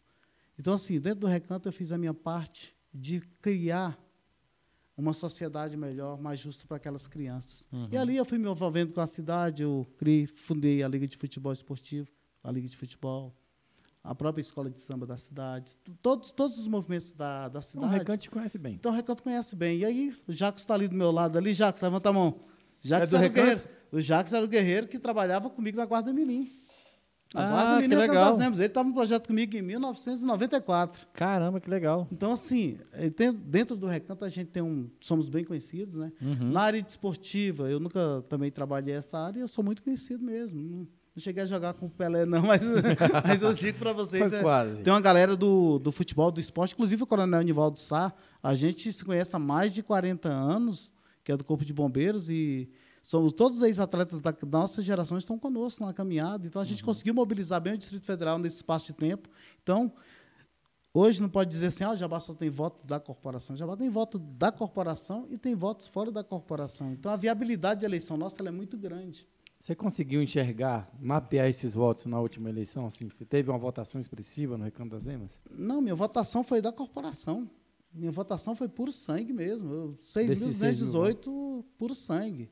Então, Alguns foram- amigos votaram, mas eu não fiz uma campanha na sociedade, fiz uma campanha com a corporação. Uhum. Né? Porque eu sempre acreditei na força da minha categoria. E quem não acreditou levou, levou votos da categoria, foi eleito, não soube aproveitar. Então está na hora de devolver o crédito. Mas esse povo tá tão assim contigo. Agora me surgiu essa dúvida. Você tá tão ali tão forte o nome, todo o trabalho que você fez na, na, ali na área do recanto, e, e esse pessoal não veio contigo? Entendi. O pessoal do recanto, É? Eu não procurei ninguém na eleição passada em relação a isso, trabalho fora. Eu não fiz trabalho fora com a garotada. Eu vim fazer agora. Porque Eu, eu acreditava na força da PM. Eu sempre Aham. acreditei na força da PM. Eu sempre quis ser um candidato raiz da Uhum. corporação. Até mesmo porque recurso de campanha, não tinha recurso de campanha. Sim. E você, para chegar, tem gente que nem sabia que era candidato. Acabei a eleição, pô, nem sabia que era candidato. Que Depois que eu conversei com as Nessa pessoas. eleição está melhor? O PMN está te ajudando um pouco mais? Sim, é porque quando você tem 6.218 votos, você. partido acredita em aí você, né? Alguém, as pessoas começam a acreditar em Primeiro você. tem que se viabilizar, Tem que né? se viabilizar. É assim. E é aí, a assim. gente, graças a Deus, as pessoas acreditaram, as pessoas acreditam no trabalho. E a gente está bem. A gente está bem para realmente chegar e fazer um bom papel nessas eleições. Uhum. Qual a sua opinião sobre o governador Ibanez? Pior governador pós-Roriz para a nossa corporação. Pior que o Hollenberg? Capaz. é Apertou agora, viu? É porque, na verdade, são, são, são personalidades distintas. O... Na verdade, eu queria, eu queria que hoje fosse o governo Hollenberg e anteriormente fosse o governo Ibanês, que aí eu ia saber o termômetro dele. Que eu estava no carro de som, que eu estava brigando, aí eu queria ver como é que seria o embate Uhum. com o Ibanês. Eu queria realmente saber como seria esse embate, entendeu? Porque aí eu saberia de fato como que estava sendo tratado algumas situações da nossa corporação. Mas na sua visão, o tratamento que o atual governador dispensou à polícia militar, ele foi pior ou melhor do que o governador Hollenberg? Não, ele foi pior, porque o quer queira ou quer não, o Hollenberg não deu nada para ninguém. O governador que está aí, ele preparou, ele envia um aumento, já sabendo, ele não telefona para o presidente, que é de praxe o governador do Distrito Federal telefonar, olha, eu estou enviando MP assim, assim, assado. Ele manda para lá, falando, e já Caladinho. sabendo, que- já sabendo que não vai acontecer nada, ele pega e aprova aqui com os deputados distritais, no orçamento do ano que vem, para ele poder dar o auxílio moradia para os policiais civis. Agora, eu sou de uma época que eu acompanhei a Polícia Civil colocar o subsídio, quando ela foi colocar o subsídio, ela já recebia auxílio moradia, ela já recebia tudo isso que ela está colocando agora. Então, assim, você vê que eu não sou contra nada que ninguém possa receber, mas eu não acredito que um governador que dá 3 mil reais de auxílio fardamento para os policiais civis e ele pegue a Polícia Militar do Distrito Federal que usa farda, todo dia ela está mudando. Uma crítica aí, viu? Todo dia a farda da PM está mudando. Isso, isso aí tem que ser, muito, que- tem que ser question- é questionável. Né? Então, assim, ele dá 3 mil para quem, para quem não usa farda e para quem usa farda continua recebendo 1.200. É desproporcional. É né? desproporcional, é desrespeitoso. Aí vai criar o auxílio moradia para quem já tinha auxílio moradia que ganha subsídio. E aí ele, é- ele é um advogado, foi presidente da OAB, ele sabe que o subsídio não pode colocar penduricalhos, e ele está ajudando a, a, a Câmara Legislativa a criar uma série de adins. Você acha que tem algum interesse agentes. escuso por trás disso? a proteção daquilo que é mal feito, né? E eu não, eu não tenho não tenho medo de falar. Eu falo a verdade. É, cadê os inquéritos do quando o secretário de saúde foi preso? O que, que aconteceu? A CPI da saúde, cadê? Fico triste a CPI da saúde, porque quem assinou para enterrar a CPI da saúde foi um representante nosso, bombeiro. Eu fiquei triste com isso. Quem é? O Roosevelt. Eu fiquei triste com isso, sabe? Porque nós que somos do povo, nós saímos do povo, cara. Nós exalamos povo. Eu digo para todo mundo, eu tenho um cheiro de coturno, velho. Hum. É sério, eu tenho cheiro de coturno. Uhum. Ninguém vai me, ei, ninguém vai me olhar lá se eu chegar no poder com a cara do jabá do poder não, é a cara do jabá da senzala que chegou ali. Uhum. Entendeu? Eu não tenho essa ilusão não. Eu não tenho essa ilusão e nós não temos que ter essa ilusão. Infelizmente as pessoas se vislumbram fácil. E aí deixa de fazer aquilo que é correto, porque qual, o que, que o deputado estadual tem que fazer? Legislar, fiscalizar, coibir aquilo que está errado na cidade. E eu vejo esse governo com uma série de coisas que estão erradas e eu vejo 24 deputados com medo de um advogado. Esse advogado é poderoso, hein? É o poderoso chefão? Complicado, né? Mas os 24 deputados, vocês podem ver que nós não temos oposição ao governo ibanês. Você acha que os deputados têm, têm medo do. do tá falando aí que tem medo do, sim, dele? Sim, sem sombra de dúvidas. Ele não tem oposição, na sua opinião? Hoje não. Hoje a Câmara Legislativa, o púlpito da Câmara Legislativa clama. Falem, pelo amor de Deus, tenham coragem, sejam homens. No eventual segundo governo ibanês, o, o seu eleitor pode contar como um ferrenho é, opositor ao governador? Depende do que ele conversar acerca de nossa categoria, acerca daquilo que a gente quer propor, porque eu não vou deixar a minha categoria ser humilhada e eu, como deputado, assistir e ficar calado. Vocês podem ter certeza que eu tenho sangue no olho. Se fosse você hum. escutando Sardinha falando no plenário o que ele falou, o que você diria? Rapaz, você pode ter certeza que a resposta seria muito mais forte do que aquela que eu gravei o vídeo na Praça do Relógio. Não é, não é concebível a você ser um representante de corporação e você ver as pessoas humilharem a tua corporação e você ficar calado. E quando fala, finge que falou. Não é por aí, velho. Não é por aí. Tem situações que você tem que tomar postura. E aquela coisa, né? Eu tenho cheiro de coturno, o cara tinha tem cheiro de quê? De capinar, né? O cheiro lá da grama da Candangolândia é diferente, pô. é, pô, tem cheiro de grama, pô. Era jardineiro e tal. Né? Eu tenho cheiro de coturno. São coisas distintas. Uhum. Entendeu? São coisas distintas. Eu pode até falar que eu tenho cheiro do cavalo do RPMON, que eu vou muito no RPMON, abraço os amigos do RPMON, né? Então, assim, uhum. agora o cara tem o cheiro de quê? De jardins da Candangolândia. O cara está lá capinando. Então, eu eu tenho as minhas críticas, né? Eu acabei de lembrar aqui um vídeo, um vídeo emblemático que você tem. Hum. Você vai procurar lá na Câmara Legislativa o Vasni. Sim. Vasni de Rory, ah. um ex-deputado distrital Sim. aí. E aí, ele falou, e aí ele falou assim: vai procurar. O seu representante, o seu representante. quero Patrício. Gente, aquilo lá me doeu muito, porque os meninos do Cinti PM, eles trabalharam para o Vasni. O PM trabalhou por Vazni, os meninos uhum. trabalharam por Quem Vazni. Quem são os meninos do PM? Era o Maires, o Alexandre, aquela turma toda trabalhou por Vazni naquela eleição. A polícia deu sangue por Vazni. E eu esperava receber do Vazni, não aquilo ali, mas. Eu poxa, acho que eu votei no Vazni. Pois, nessa época. Pois eu é. Eu votei no Patrício. Entendeu? Então, assim, uhum. eu. Aí eu, eu, eu esperava dele o acolhimento, sério mesmo, eu esperava dele acolhimento sabe? E assim, eu, eu, eu fiquei decepcionado com a postura do deputado Vasni, até mesmo porque ele era muito forte no PT, e ele foi, ele depois do Patrício, ele seria o presidente da Câmara Legislativa, como foi, você sabe disso. Então, o que acontece? É, ali era o momento dele chegar, não, vamos, vamos conversar para cima, vamos procurar o governo, o governador, vamos procurar o Vilmar Lacerda, que mandava para caramba. Mandava, Vilmar Lacerda, Vilmar Lacerda teve uma reunião que, que eu falei com ele lá e ele, ele subiu na mesa para me impressionar e eu falei, vai dançar? Entendeu? É, meu irmão. É, é ué. Ah, vai dançar, Eu também sei. Cara, tu sabe, pô. Então, assim, não tem esse negócio. Então, assim, a gente tem que chegar junto e falar a realidade. Naquele momento, as corporações estavam numa pressão muito grande. Nós estávamos sendo pressionados por estar puxando o movimento e, ao mesmo tempo, nós tínhamos o PT, aí vou, vou retornar lá atrás. Hum. Não sei se você lembra, nós fomos capa do Correio Brasiliense na década de 90, porque nós fomos chamados de polícia petista. Mas era isso mesmo. Ninguém carregou mais as derrotas do PT do que a PMDF. Você sabe disso. Sim. Ali me doeu muito, porque eu senti na pele, porque a PM acreditou no PT lá atrás.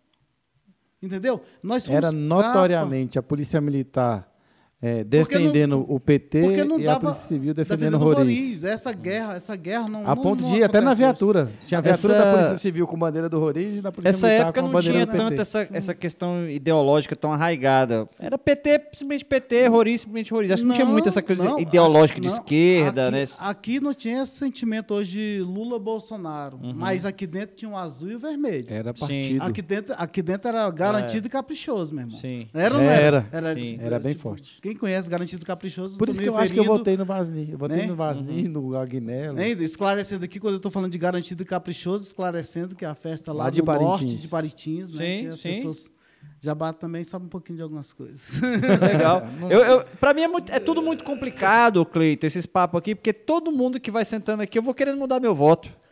Mas todo mundo me convence, eu, eu não sei. Né? Não. Todo mundo aí vem, vem um e cada um que vem assim. Tu tá um- muito Maria vai com as outras. É, bicho. não, mas porque os papos são, os papos são muito bonitos, entendeu? Igual eu falo. Por isso que eu, eu até questionei pô, o que, que teria de diferente, porque o papo do político, ele, por si só, ele tem que ser de fato envolvente, né? E- Se não for, tá errado. O É, cara não tá for, na tá profissão errada. Enfim, quero agradecer o pessoal aí que ainda está aí com a gente aí no chat, o pessoal que está mandando mensagem. Quiser mandar mais perguntas aí, a Vitória está monitorando ali também. E aproveita aí, segue, curte, compartilha, clica no se inscrever. Quem está no celular, fecha o chat Ativa um o pouquinho, sininho. ativa o sininho aí. Importante. Quem está no, no chat aí, fecha o chat um pouquinho, se inscreve no canal. Quem Se tiver no computador, dá uma olhadinha. Pessoal aí do, do que apoia o Jabá, ajuda aí o pessoal do é, o pessoal. Quero ver se o Jabá, o Jabá tem. Vamos ver o tem essa crescimento da mesmo. rede hoje. Vou Se medir é- assim, já medi no primeiro critério que é não há xingamentos. Não há xingamentos, não há o pessoal Não, o primeiro né? critério foi da vestimenta. É, Ah, tá. esse foi o primeiro padrão, né? E depois não tem o xingamento. O terceiro vai ser as curtidas e o, e o pessoal que vai se inscrever aí no perfil. Mas é interessante, é, quando vocês criaram, que eu vi o primeiro podcast de vocês, eu me inscrevi. Eu acho que é uma coisa Que nova que a gente tem que estar acompanhando. Peço aos amigos que estão acompanhando aí que se inscrevam, porque nós temos que construir uma categoria forte. Uhum. E para nós construirmos uma categoria forte, nós temos que fortalecer as pessoas que têm o espaço, que precisa, a gente precisa ser ouvido. E a gente precisa realmente não ouvir apenas o Jabá, mas eu tenho que trazer aqui o Coronel Moreno, que é pré-candidato a governo. Imagina, Vamos trazer ele aqui. Interessante. Me falaram hoje mais cedo do Coronel Moreira, nem conhecia também. Eu até te, te Conheço falo, ele. Pro pessoal que está aqui no, no chat aqui, para todo mundo, o pessoal até fala assim, ah, mas você fez o- um, um podcast lá, uma, uma reunião lá para poder falar só de polícia, de política. Não, não é. Na verdade, a ideia aqui é falar sobre todos os assuntos. Só que como está esse tema muito em voga, pelo fato de a gente ser da corporação, pelo fato de há muito tempo a gente falar de ter um espaço assim, né? Exatamente. Muito tempo eu falava com o Cleiton. Cleiton me cobrava muito, até por eu mexer com a parte de fotografia, filmagem. Eu falei, não, vai acontecer uma hora, né? Então a gente aproveita esse espaço. Aproveita o pessoal que está aí, se inscreve de novo, se inscreve lá de novo. Porque, ó, por exemplo, amanhã a gente vai ter aqui, não é político, Sim. mas é um papo muito legal que a gente vai estar aqui com o Kleber lá do BOP, que é instrutor operacional, que ensina o pessoal é, a, a sofrer. Ele vai ensinar o pessoal a sofrer. Vai doer um pouco, mas aguenta. É, então o pessoal se inscreve que tem vários assuntos que a gente vai começar aqui, vai comentar ao longo do tempo aí. De repente, no futuro, o Jabá vai estar aqui de novo, já Como como, de depu- repente eleito, e a gente Deus vai estar na outra ponta agora cobrando. Na verdade, vai, vai deixar de ser a pedra para virar vidraça, né? Para a gente poder estar cobrando verdade. também, né? Mas é importante ter essa visão de que o deputado ele tem que ser cobrado. O deputado acomodado não serve. Para nós não serve. Um preguiçoso não serve. Eu até digo que você conhece mais o deputado quando você cobra ele do Verdade. que quando ele está prometendo um monte de coisa. É verdade. Porque quando você cobra e você vê a reação dele, você vê qual é a, a, a sintonia entre o que ele falava e o que ele está fazendo, aí você verdade. consegue fazer um paralelo melhor e E eu tenho uma é preocupação quem. muito grande com essa coerência. Ah, a minha história, quem olha assim, você não vai ver incoerência da minha parte, nem falta de posicionamento. Agora, não há excessos, a gente tem que ter um controle. Agora, a cobrança minha é dura. A minha cobrança é dura, porque para defender Você é policiais conhecido bombeiros... por, essa, sim, por esse sim, pulso. porque para defender policiais bombeiros, se você for, por favor, For Esquece. frouxo. A Esquece, pergu- esquece. A palavra é Ô, essa. Ninguém vai te ouvir, não. Uhum. Então, assim, fui treinado para a guerra. Que o nosso treinamento da década de 90 não era, não era brincadeira, não. E lá. A gente vive uma e- guerra e mesmo. lá a gente vive uma guerra cotidiana. A política é uma guerra que todo mundo está vendo a guerra que é. Você vê todo dia o Bolsonaro se dispondo, porque não é porque é por favor, é suave.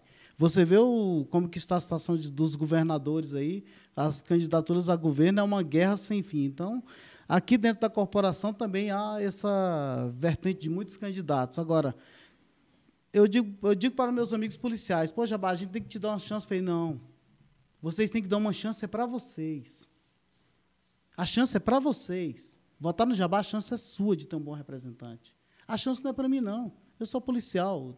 Eu tenho a minha vida definida. A chance é para você que vota. Então, esse negócio, ah, vou votar no Jabá, vou dar uma chance para o Jabá. Não, a chance é para você. Para você ser bem representado, para você me cobrar, para amanhã a gente ter uma representação digna, para a gente poder reorganizar essa corporação. Nossa corporação precisa de ser liderada. E eu não vou abrir mão de fazê-lo.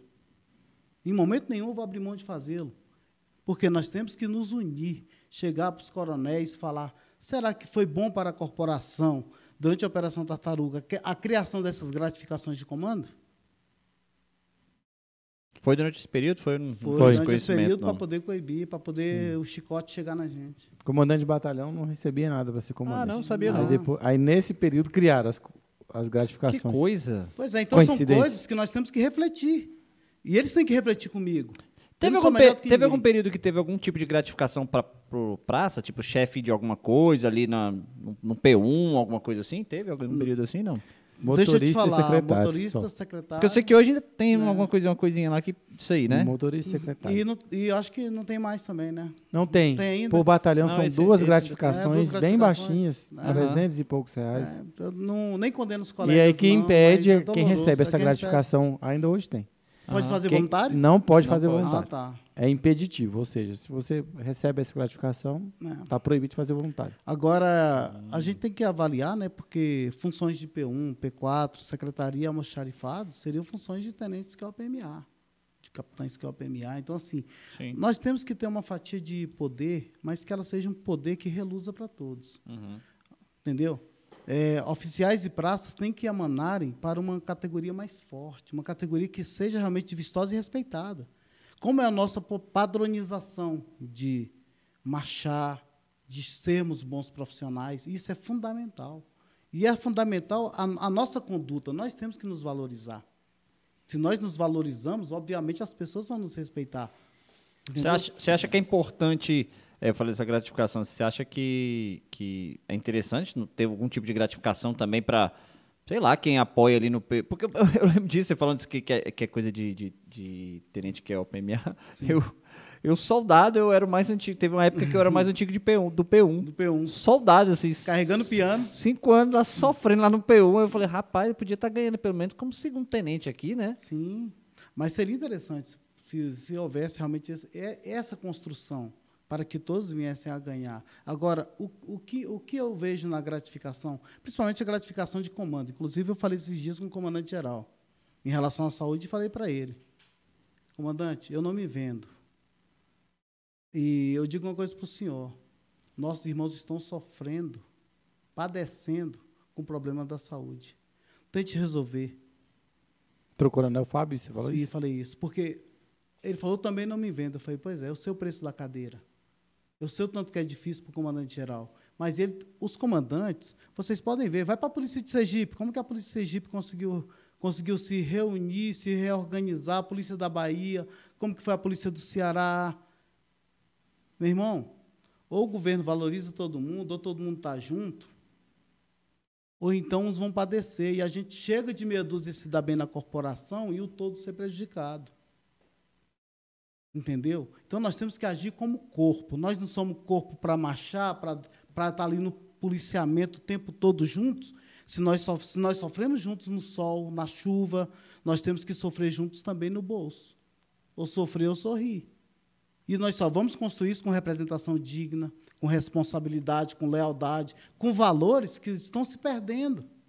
E nós não podemos deixar esses valores se perderem, porque eles foram construídos e forjados com muita luta, com muito sacrifício.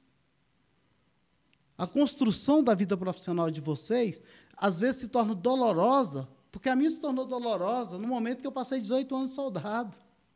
18 anos? 18 anos soldado. E, e, e, te falar, o soldado com nível superior, é incompetência passar na prova? Não, tipo, porque toda vez que ia fazer a prova, mudava o, o período. Mudava os requisitos. Mudava os requisitos. E aí?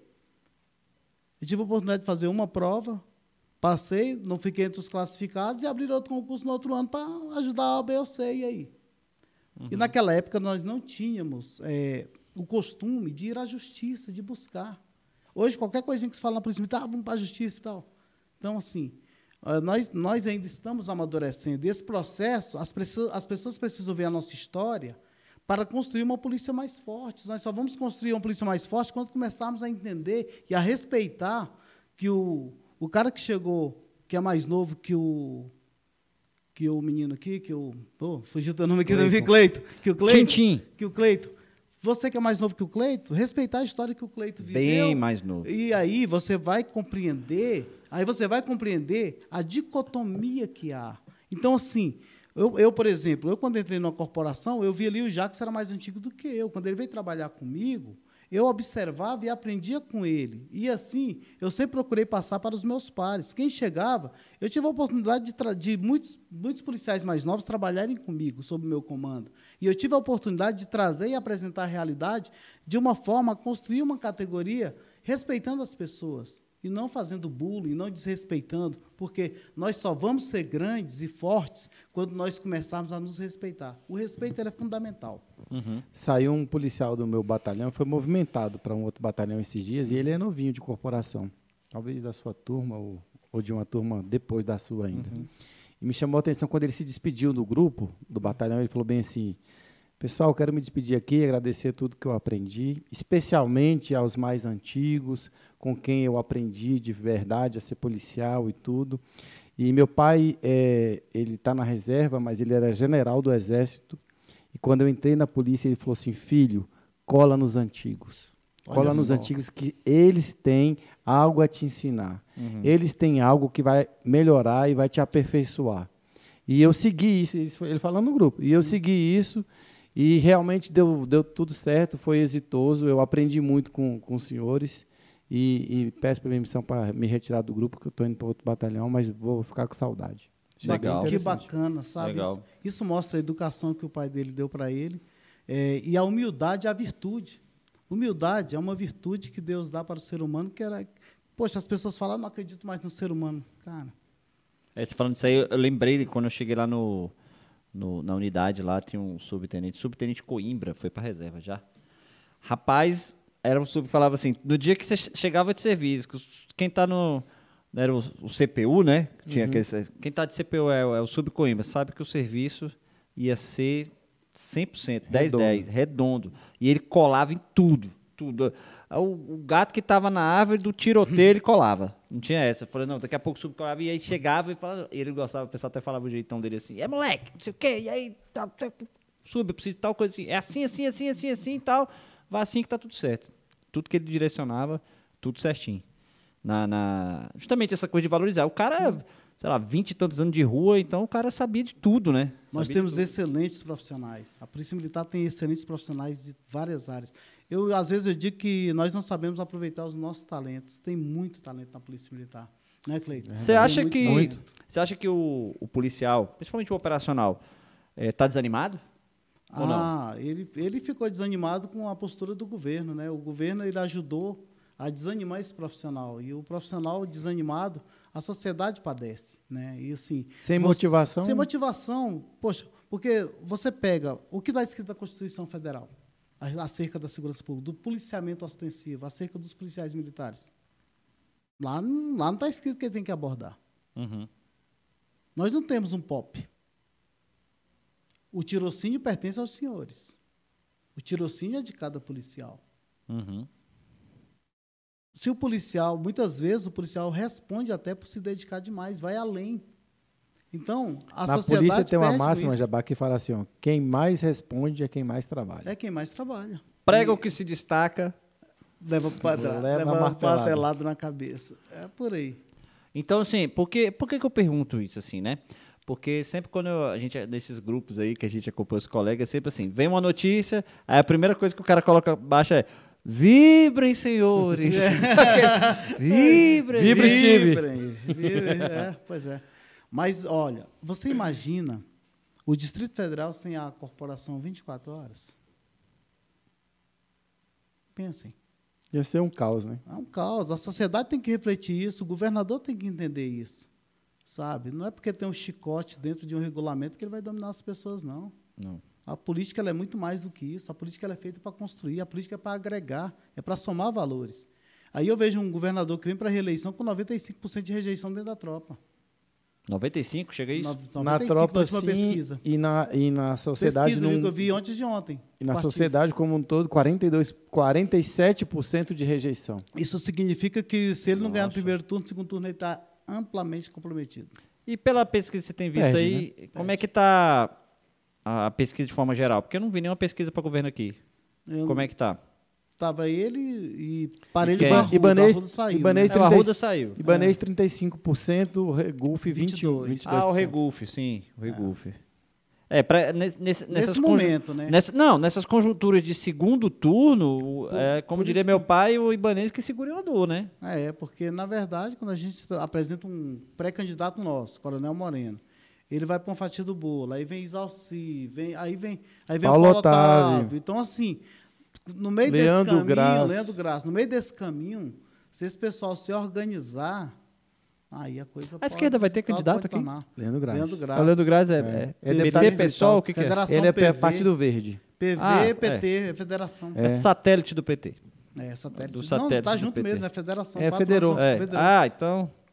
Ó, tem uma pergunta aqui de Bra... Brardock. Shoaen, antiguidade ou concurso? Se nós aumentarmos as vagas de subtenente, com certeza antiguidade. E se não? E se não, aí nós vamos estudar e ver como é que a tropa vai querer. Que a tropa é que vai definir. Agora, eu entendo que dentro da nossa corporação, se nós conseguirmos colocar a antiguidade, porque deixa bem claro como que, seria, como que era. Era 100% caneta hoje. Se eu não tivesse feito aquela briga toda para ficar 50% para o antigo, ele não tinha nada. Ele não tinha nada. Não, ele tinha a possibilidade da Da prova. prova. É isso aí. Eu, na reunião, o Coronel Ribas virou para mim e falou: não, eu quero um subtenente, eu quero um cara que venha para cá, não para ele para mim promover por antiguidade, para depois eu estar respondendo, não. Ele pega, acaba o choém ele vai embora. Eu tenho que abrir outro, não, eu quero um cara que passe aqui 12 anos. Esse cara ele vai, ele vai passar 12 anos, o Estado vai formar ele, nós vamos capacitar ele para dar um retorno para o Estado. Então, eu acredito que o caminho nosso é dar fluidez à carreira. Eu acredito que a tropa hoje vai querer um Chuaim por antiguidade. Legal. É interessante falar aqui do, do Subcoimbra, que saiu o tenente, o João Bosco falou que é cunhado dele aqui. Então mande um abraço pro Tenente Coimbra, um cara excepcional. Falou aqui que infelizmente ele não teve uma homenagem digna na sua entrega do, do serviço, mas eu tenho Ainda certeza. dá tempo, hein? Ainda dá tempo. Mas né? eu, buscar eu, eu entendo isso. que, é, em relação ao pessoal que trabalhou com ele, eu e todos o pessoal que trabalha com ele, principalmente do CFP 3 e 4, o pessoal tem uma, digamos assim, uma dívida de gratidão muito grande é, com hoje Tenente Coimbra. Como é que é o nome do cunhado dele? É João Bosco. João Bosco cobra do Sim. Tiago essa justa É homenagem. Não precisa vir do comando. A É, homenagem é dos parceiros, É dos ali, quem aí de trabalhou serviço, junto. Né? E dizer para ele que Deus abençoe a vida dele, porque tudo que ele fez, se ele tem gratidão, se tem louvor por parte de um par dele, é porque ele foi muito importante na vida de tantos outros. Com certeza. Você me lembrou de uma, de uma, de uma policial que trabalha na capelania da Uhum. Polícia Militar. E ela, eu tirei algum serviço voluntário com ela. Ela falou para mim, Cleiton, já fui no enterro de coronel que tinha cinco pessoas. Aí, Nossa. ou seja, se nem a família reconheceu Sim. num momento tão triste tão desse, você doloroso. imagina como é que é, né? É. E receber a gratidão e reconhecimento de gente que não tem obrigação de fazer, que faz gratuitamente, que você fez aqui foi gratuitamente, Em cara. vida.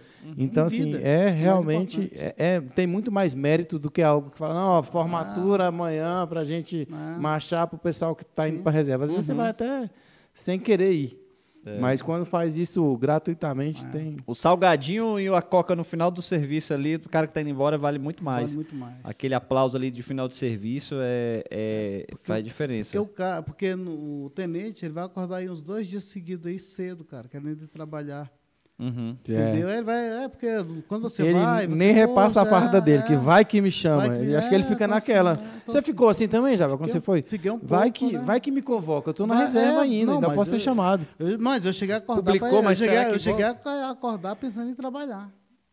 Até, Tem que me apresentar. Então. até o organismo entender que você não tem mais aquele compromisso. Tanto é, Cleito, que lá atrás eu tive a oportunidade de ajudar a escrever aquele projeto da desaceleração dos policiais militares. Foi lá no caso. Eu lembro desse projeto. Eu e o Major C. Dias, né, nós fizemos esse projeto, eu escrevi com ele. E esse projeto ele era muito bom. Infelizmente, a nossa corporação ela perdeu um efetivo gigante.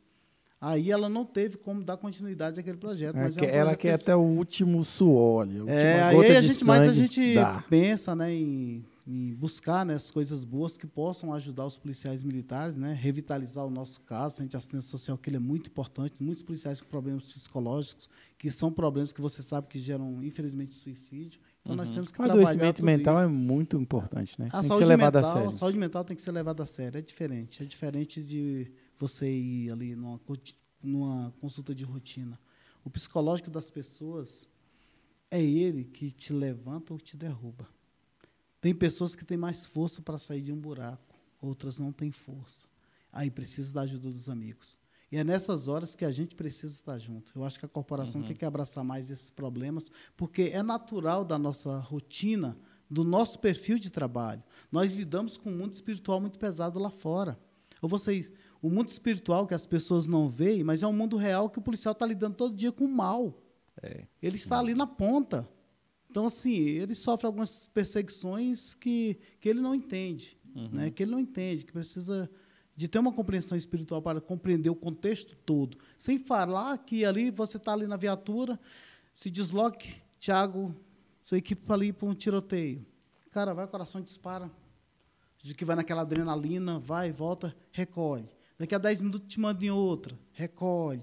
E teu coração acelera, desacelera. Existe todo Às vezes está comendo, tem É, que deixar o prato vai lá deixar na o prato mesa e vai. É. Aí, igual em- os dos últimos serviços meus, eu encontrei um amigo trabalhando com marca-passo vencido por causa do voluntário.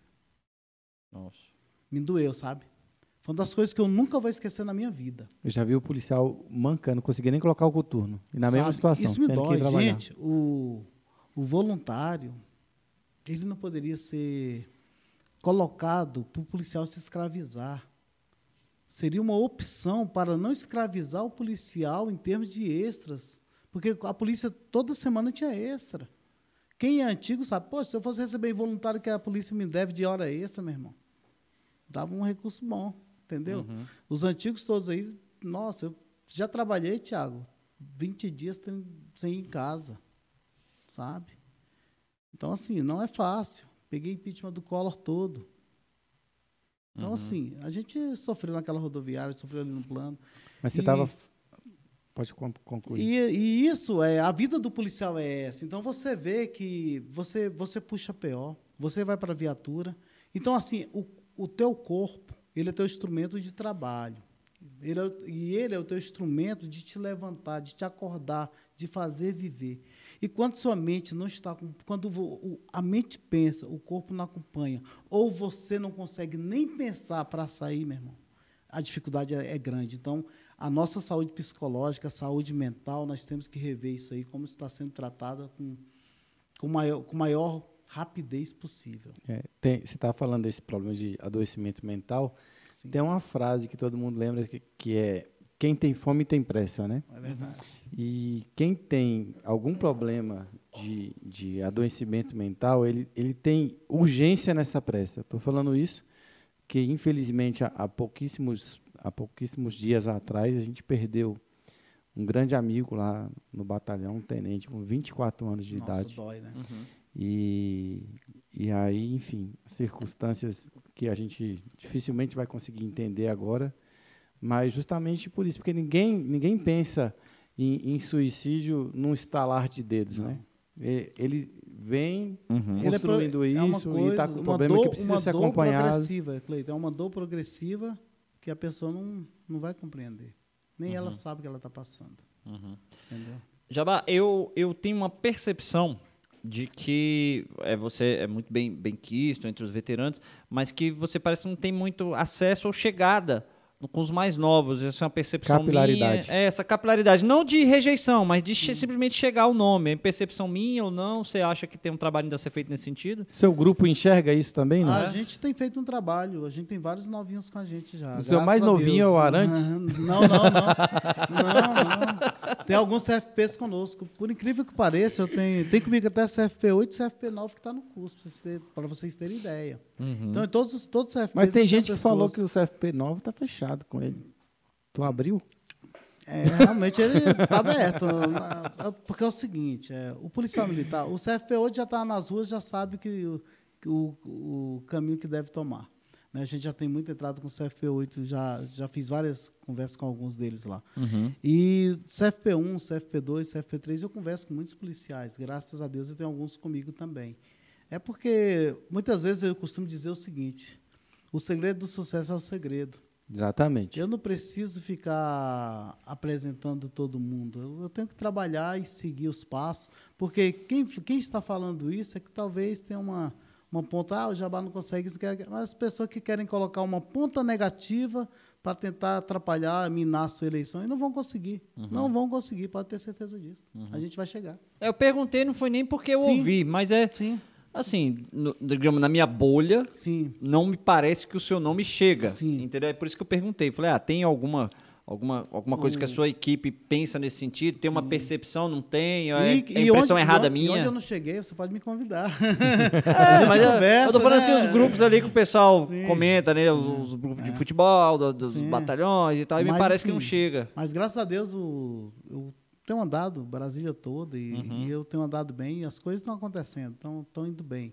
Uhum. Óbvio que se puder melhorar, será muito bem-vindo às pessoas e com certeza é o que eu espero, né? Porque o, a- o, movimento da, de uma campanha política é o uso progressivo da força, com inteligência e com tranquilidade, né? Não, não, há, não há segredo. Uhum. É trabalhar né? e buscar isso com afinco e podem ter certeza que Olha.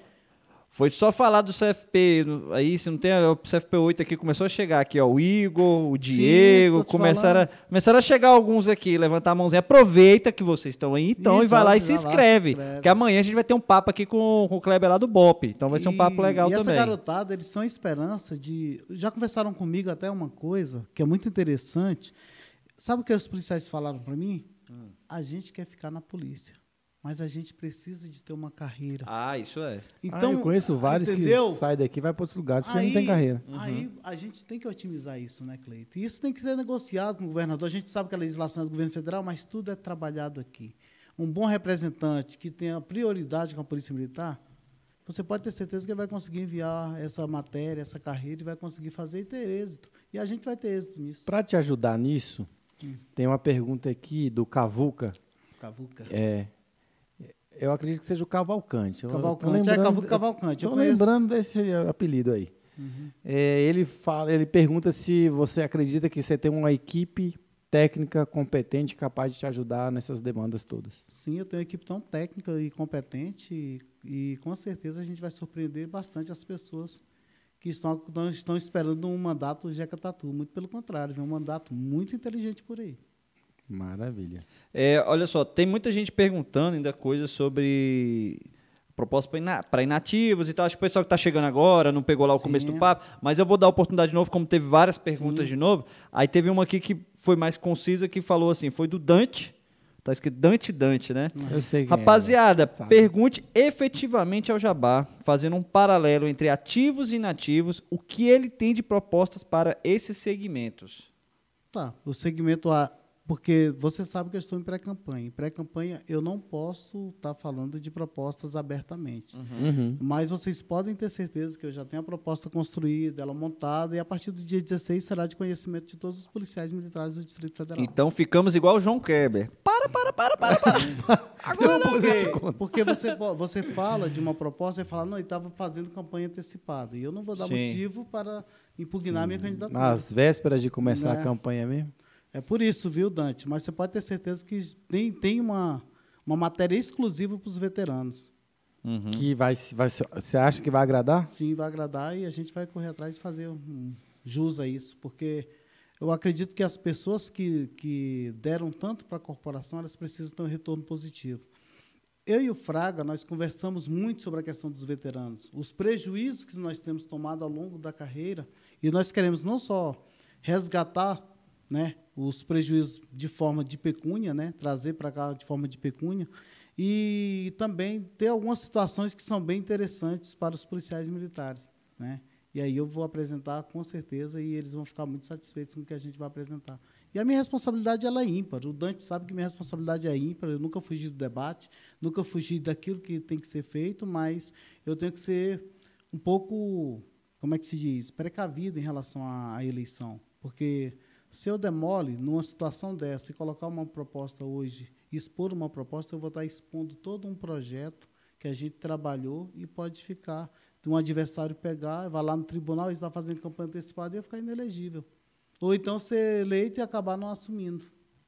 Então Eu- a gente tem que ter, tem que ter eu- prudência. Eu vi o nome do, do Dante aqui, não sei se é desse mesmo grupo. Quando eu entrei lá, que a gente conversou, lá em 2014, eu lembro desses grupos que eu participava aqui, tinha, tinha acho que tinha Dante, tinha Miles, não sei, aí tinha aqueles grupos sem censura, alguma coisa assim. Que fim levou esse povo todo aí? Você também conhece? Já- O Jabá tá falando agora do povo desse Miles. Cadê? Porque parece que o Miles, acho que eu vi uma vez na época da campanha do Hermeto. Eu- Ele era muito en- engajado, não sei se ele ainda tá assim no meio, como é que tá essa situação aí dele. Não, eu vejo postagens do Miles, às vezes, no grupo sem censura. O É, Miles, é, é, o- diga-se de passagem, um dos E policiais mais poucos. inteligentes que a gente tem também. Uhum. Ele Pedagogo entende também. muito de política. Pedagogo também. É, mas- é, pedagogo. Miles. Da nossa turma. Então, eu sou pedagogo. Pedagogo. Mas é, é, é um cara que tá, tá, digamos, ou colado com você, ou com outro, é um cara técnico, é um cara que devia estar trabalhando também, é um, pessoal, um cara... Porque eu vejo assim, o Cleiton eu já vi falar muito bem dele a respeito disso, de- do- do- da forma... que Ele parece brigar muito, mas parece que ele nunca quis se envolver, ele de fato ser... É, Levar ele, à frente. Ele é técnico, ele entende bastante Ele é- da, da nossa legislação. É ele- e ele sabe cobrar, ele, ele é incisivo nas cobranças. Aham. Ele bate forte. Muitas, muitas coisas que eu levei para o Congresso, o Miles pedia para mim, Ah, mim legal. estudar as matérias, estudar essa matéria e tal. Por exemplo, Poderá por Deverá, ele, ele ficou muito furioso porque não, não passou e ele sabe que foi um golpe rasteiro que deram para não passar o Poderá por Deverá. Que foi Uhum. um golpe rasteiro em relação à minha eleição de 2018. Mas isso aí, águas passadas não movem moinho. Vamos para frente fazer com que aconteça agora nesse mandato. Mas isso, é, isso aí é uma das coisas que eu ia te perguntar. Esse, esse poderá, poderá, parece. Rolou aqueles monte de vídeo no Instagram. Não, agora vai sair. De repente, não Olha, foi. para vocês terem ideia, o, eu encontrei com o Miles lá no, no anexo 4, ele descendo e eu ia subir para a reunião. E com a relatora, que era a Érica. E ele falou para mim, não, não tem como colocar mais. Eu falei, eu vou colocar o poderá por deverá. E ele, não, mas não tem como colocar como emenda. Eu falei, eu vou colocar dentro do relatório.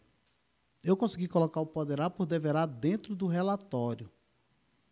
Mudaram o relatório na hora que estava lendo a aprovação. Mudaram o relatório da, da relatora.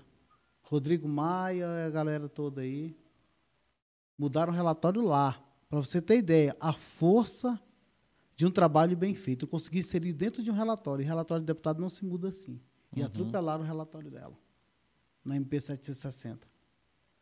Porque ali, o poderá por deverá, com certeza mudaria a eleição de 2018. E agora também parece que nesse pleito, Sim. nesses últimos quatro anos, com o polêmico Luiz Miranda, Sim, quase e- emplacou também. Sim, ele pediu, né? Eu, eu mostrei tudo, levei tudo para ele. E ele tinha conversas avançadas com o governador para fazer.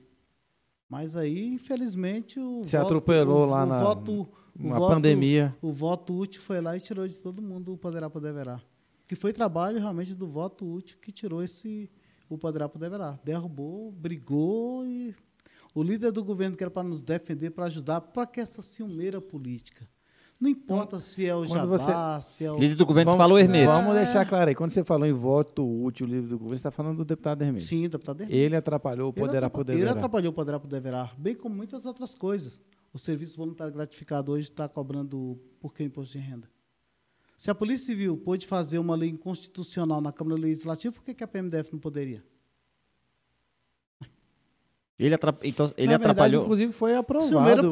Com a emenda do Russo está aprovado. mas lá, aí né? quem derrubou? Aí não foi aplicado. né? Aí quem derrubou? Quem derrubou?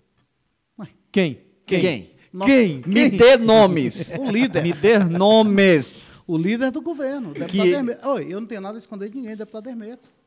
Uhum. Para mim, o mandato do deputado Hermeto para a PMDF foi quatro anos de atraso. Na verdade, ele deu uma ré na categoria. Não foi só atraso, não. Ele deu uma ré na categoria. Eu sou muito franco. E Eu quando você fala Silmeira, era por conta do Roosevelt? Do, do serviço voluntário, sim. Hum. E da questão do poder poder verá era meu. Uhum. Que é uma matéria que eu já trabalho há anos, que eu já defendo. há Teve uma live, anos. A live do Luiz Miranda Luiz comigo. Miranda pra- lá, o Jabá Ah. lá. Ah, então assim. Então foi por causa da live. Essa, a live, a live, Chamou a o cara live, pra a- live, Jabá. Pois Poxa é, pô, cara. Infelizmente, a gente trabalha, muitas vezes a gente trabalha pela corporação, os amigos não ficam sabendo e muita gente passa a rasteira. Aham. O bastidor é cruel, É. mas eu digo uma coisa para todos. Um dia é da caça e outro é do caçador. E as coisas vêm no tempo de Deus. E quando Deus constrói e Ele quer algo, vai acontecer. Quer o inimigo querendo ou não, vai acontecer, porque é Deus que determina. Se for da vontade de Deus, Deus ser um representante da minha corporação, eu serei representante da minha corporação. Se não, não serei. Então, coloco nas mãos de Deus e sigo. Legal. Você falou que na última eleição foram quantos votos mesmo? 6.218. E dentro aí dessa sua nominata aí, o que você pensa que teria em torno de. Teria, quantos votos, primeiro que pensar assim, quantos votos teria que ter para ser eleito? E qual a sua projeção que você faz assim, ah, eu consigo A gente, chegar aí. trabalha, a gente trabalha sempre para triplicar ou mais um pouco, né? Uhum. Ah, triplicar ou mais um pouco. É sempre trabalhando dessa forma. E para ser eleito na minha nominata, se tiver 13 mil votos, está eleito com certeza. É um trabalho grande. Trabalho bom. Pensando nesse né, de 6 para 3, é um trabalho grande. Mas é tranquilo, construir é, para os fortes. Perseverar mais ainda. E acreditar é ter fé e seguir com confiança que Deus vai te dar a oportunidade de fazer o melhor. Tá vendo? É por isso que eu falo. O pessoal vem aqui, cada um que vem, aí eu.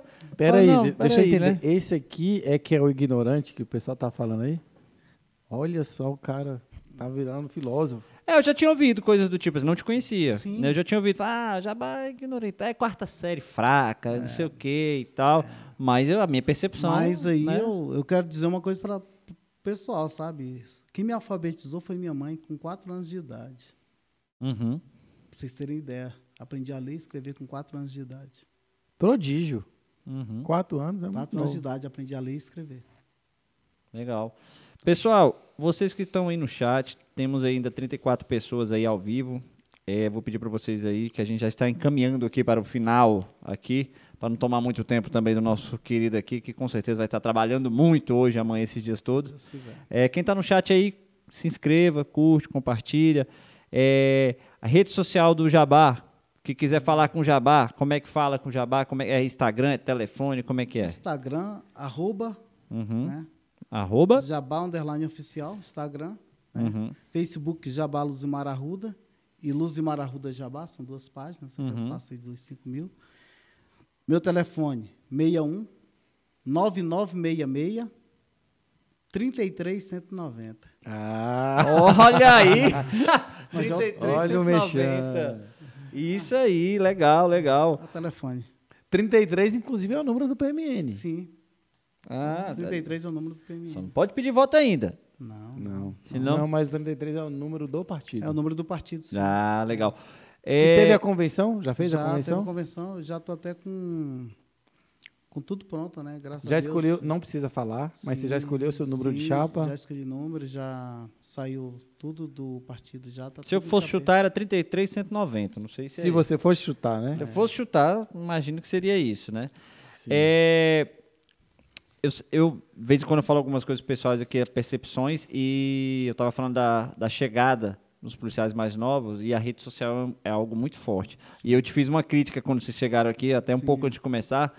É, eu falei, olha, eu fiz uma postagem sobre você, do podcast, já tem dois dias e vocês só colocaram no ar hoje. É porque né? a gente mobiliza o pessoal, né? Uhum. Mais próxima, né? Uhum. Dos programas, até mesmo porque a minha agenda é uma loucura. Uhum. E eu saio, a gente sai trabalhando, né, visitando, marcando, tem as reuniões, já está acontecendo as reuniões.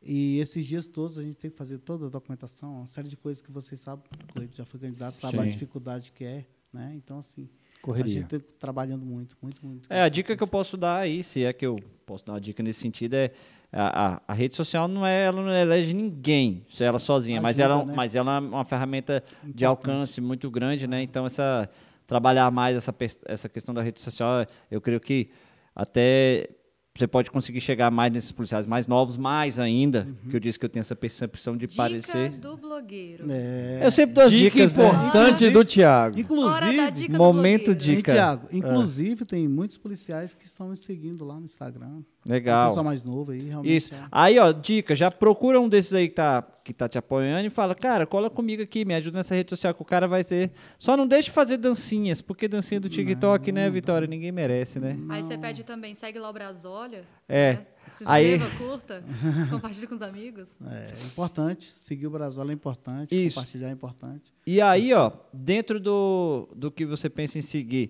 é, federal, governador, presidente, qual é a sua ideia? Quem são os nomes? Bem, Federal Fraga Uhum. é o nome Segurança mais- tem nome. Segurança tem nome, Alberto Fraga. Governador, Governador- respeite o povo. Governador, o Coronel Moreno. Moreno, que é o nosso Um caveira no Buriti. Caveira no Buriti. Eu gostei do slogan. Né? E o presidente Bolsonaro. Senador, Senador. Senador ainda tô, vou estudar bastante. Flávia Arruda, não? A Flávia e o Arruda, eles recuaram de enfrentar o Ibanês. E isso me deixou um pouco triste. Uhum. Né? Quem, quem são os outros nomes aí para chance para o Senado? Não não apareceram os vejo, não nomes. apareceu ninguém, então. Não apareceu ninguém. Não aparecendo ninguém. Tá tem- todo mundo com medo da Flávia. É, porque agora também é só uma vaga, né? Só e uma aí a vaga. vaga já tá lá de quase que o pessoal dizendo que é dela, né? É, então, vamos aguardar, né? Vamos aguardar, mas a gente tem que ser bem sincero no que fala, né? Uhum. Jabá, antes de, de fazer o agradecimento aqui da galera do chat, que a gente faz isso no finalzinho, tinha um- uma pergunta que acabou passando batido. Você falou que a, a corporação é forte, que tem que ser respeitada e que a pulverização do voto só acontece se não houver conscientização em massa e tudo. Mas eu queria te fazer a pergunta seguinte: entre os alguém até falou uma vez, é, eternos candidatos, ou, enfim, entre essa galera que você sabe que está no meio político e que, que busca sempre na eleição uma chance de representar a categoria, vocês já pensaram em conversar, em alinhar pensamentos, em estar junto, em, a- em talvez alguém recuar para fortalecer a campanha do outro? Vocês já tiveram esse tipo de conversa? Já, já tivemos algumas conversas com alguns colegas, mas Nunca foi para frente. nunca foi para frente porque é o direito das pessoas se candidatarem, né? E o eleitor ele tem que saber, né, escolher. Ele tem, ele tem aí hoje nós temos um, mais de 20 candidatos, né, se eu não me engano, na corporação. Mas e a história dessas pessoas? Como foi construído? Qual a defesa que elas têm em favor da categoria? Cada um tem que ser avaliado. E a categoria tem que compreender como que ela vai escolher isso para poder ser bem também bem atendida, né? Não adianta você colocar qualquer pessoa, ah, qualquer policial serve. Não. O mandato do Hermeto deixou bem claro que tem que ser o policial. Tem que ser um cara que tenha cheiro de coturno, que tenha responsabilidade e lealdade para brigar por uma categoria que está esquecida. Foram quatro anos nós alimos, isolados, No ostracismo. no, no ostracismo, né? uma categoria que chegou a equiparar com a Polícia Civil. Poxa, o maior orgulho que eu tinha da Operação Tartaruga, sabe o que, que era? É que a gente era chamado de genérico, e depois da Operação Tartaruga, eu nunca mais vi ninguém chamar a gente de genérico. Baixar a bola, né? Baixaram a bola. E agora estão criando asas novamente. Por quê? Falta de representatividade. E aí as pessoas trabalham para dividir, falar, ah, a categoria é fraca. Não, nossa categoria é muito forte. É um elefante. Isso Amarrado nós- com barbante. Amarrado com barbante. Eu, Eu já escrevi esse texto. É verdade. É Um, um- elefante amarrado com barbante. Nós vamos, já soltou esse barbante há muito tempo, nós vamos construir uma categoria mais forte. Eu acredito que o policial está compreendendo o recado que o governo deu, o recado que a má representação deu, e é hora de colocarmos pessoas que tenham realmente comprometimento com a tropa. Maravilha. Cleito, os agradecimentos aí pro pessoal. Agradecimentos. Um abraço aí para o José Eliseu, para o Fernando Rabelo, Fausto Massa, César Carvalho, José Doroteu, É, o Dante, um grande abraço para o nosso amigo Dante, eu lembro bem de você. O Igor Duque, Diego Rodrigues, Diego Opa, Rodrigues, Duque. João Bosco, Um abraço pro Duque. Duque é CFP3, tá? Adair Ramos, João Bosco, Júlio Vicente, Martinho Ramiro, Bradock, o Cavuca, esse nome aqui é difícil, hein? Winski Almeida. Hum. Isso é russo. É, o Sargento Rubio, um abraço para ele. abraço. Sa- O, su- sargento não, ele é subtenente, vai, Subtenente, vai me bater. Não, bate. Súbio, Súbio é, Antunes, também conhecido como Ferrinho, lembra Ferrinho, dele, de Braslândia? de Braslândia. Falou que lembrava de você. Enfim, e a galera que participou aí. Isso é. A próxima vez que estivermos aqui com candidatos PM, que o Cleito estiver aí, pessoal, aí você manda o Pix aí, o Cleito vai sortear alguém para mandar um Pix. Eu gosto de agradecer o povo. Jabá, considerações finais aí. Primeiro, agradecer a Deus né, pela oportunidade de nos colocar frente a frente, bater um papo agradável como esse, né? É um bate-papo que enaltece a nossa categoria, né? Que vai, que eleva o nível do debate da categoria. Eu acredito que a nossa categoria é uma categoria muito forte e ela está acordando e vai acordar e agradecer aos policiais que acompanharam, os que vão acompanhar após, né? Programa também que nós estamos competindo hoje com Corinthians e Flamengo. É verdade. Entendeu? Então, assim, é, você começa a avaliar que tem policiais aqui que estão com atenção aqui. E hoje tem um Corinthians e Flamengo. Então, isso é importante a gente E saber. eu sou Coringão. Pois é, e eu sou Mengão. E aí, pessoal, quero dizer para vocês que nossa categoria ela é muito forte.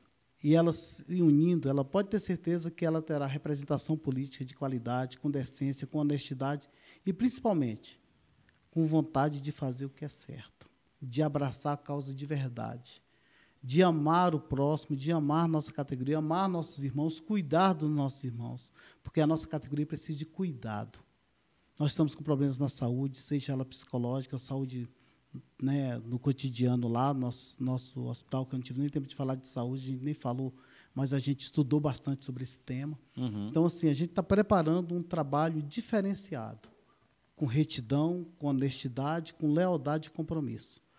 Quero acreditar que, a partir de 2023, a nossa história vai ser diferente. A nossa corporação vai voltar a ser o que era antes. Olhar de cabeça erguida, como é que é? Barriga para dentro, peito para fora. Olhar, Olhar altivos, olhar pensamentos altivos, nobres. pensamentos nobres. E vamos em frente. Forte abraço a todos, que Deus abençoe.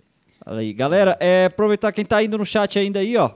Se inscreve aí, depois que encerrar aqui, vai lá no Instagram, se inscreve lá, se- segue lá o Jabá para quem conhecer, mandem muitas mensagens para ele, perturbe os ouvidos dele lá, se inscreve também, segue lá o, o Instagram do Brasólia.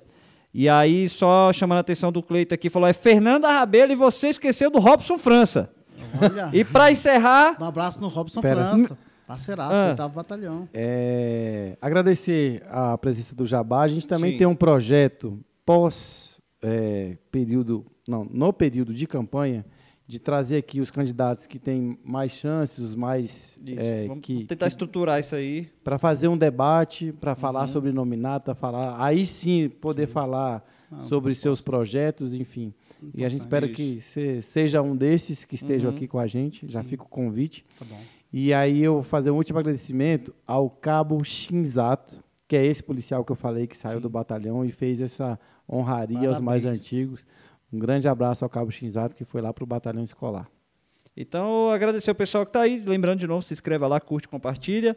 E para encerrar, Nivaldo Sá, tenente coronel do Bombeiro, falou que 1 a 0 pro Mengão. Fala, forte abraço, Ivaldo. Tô todo- Forte abraço, pessoal. Boa noite, valeu. Valeu. Falou, boa noite. Boa noite.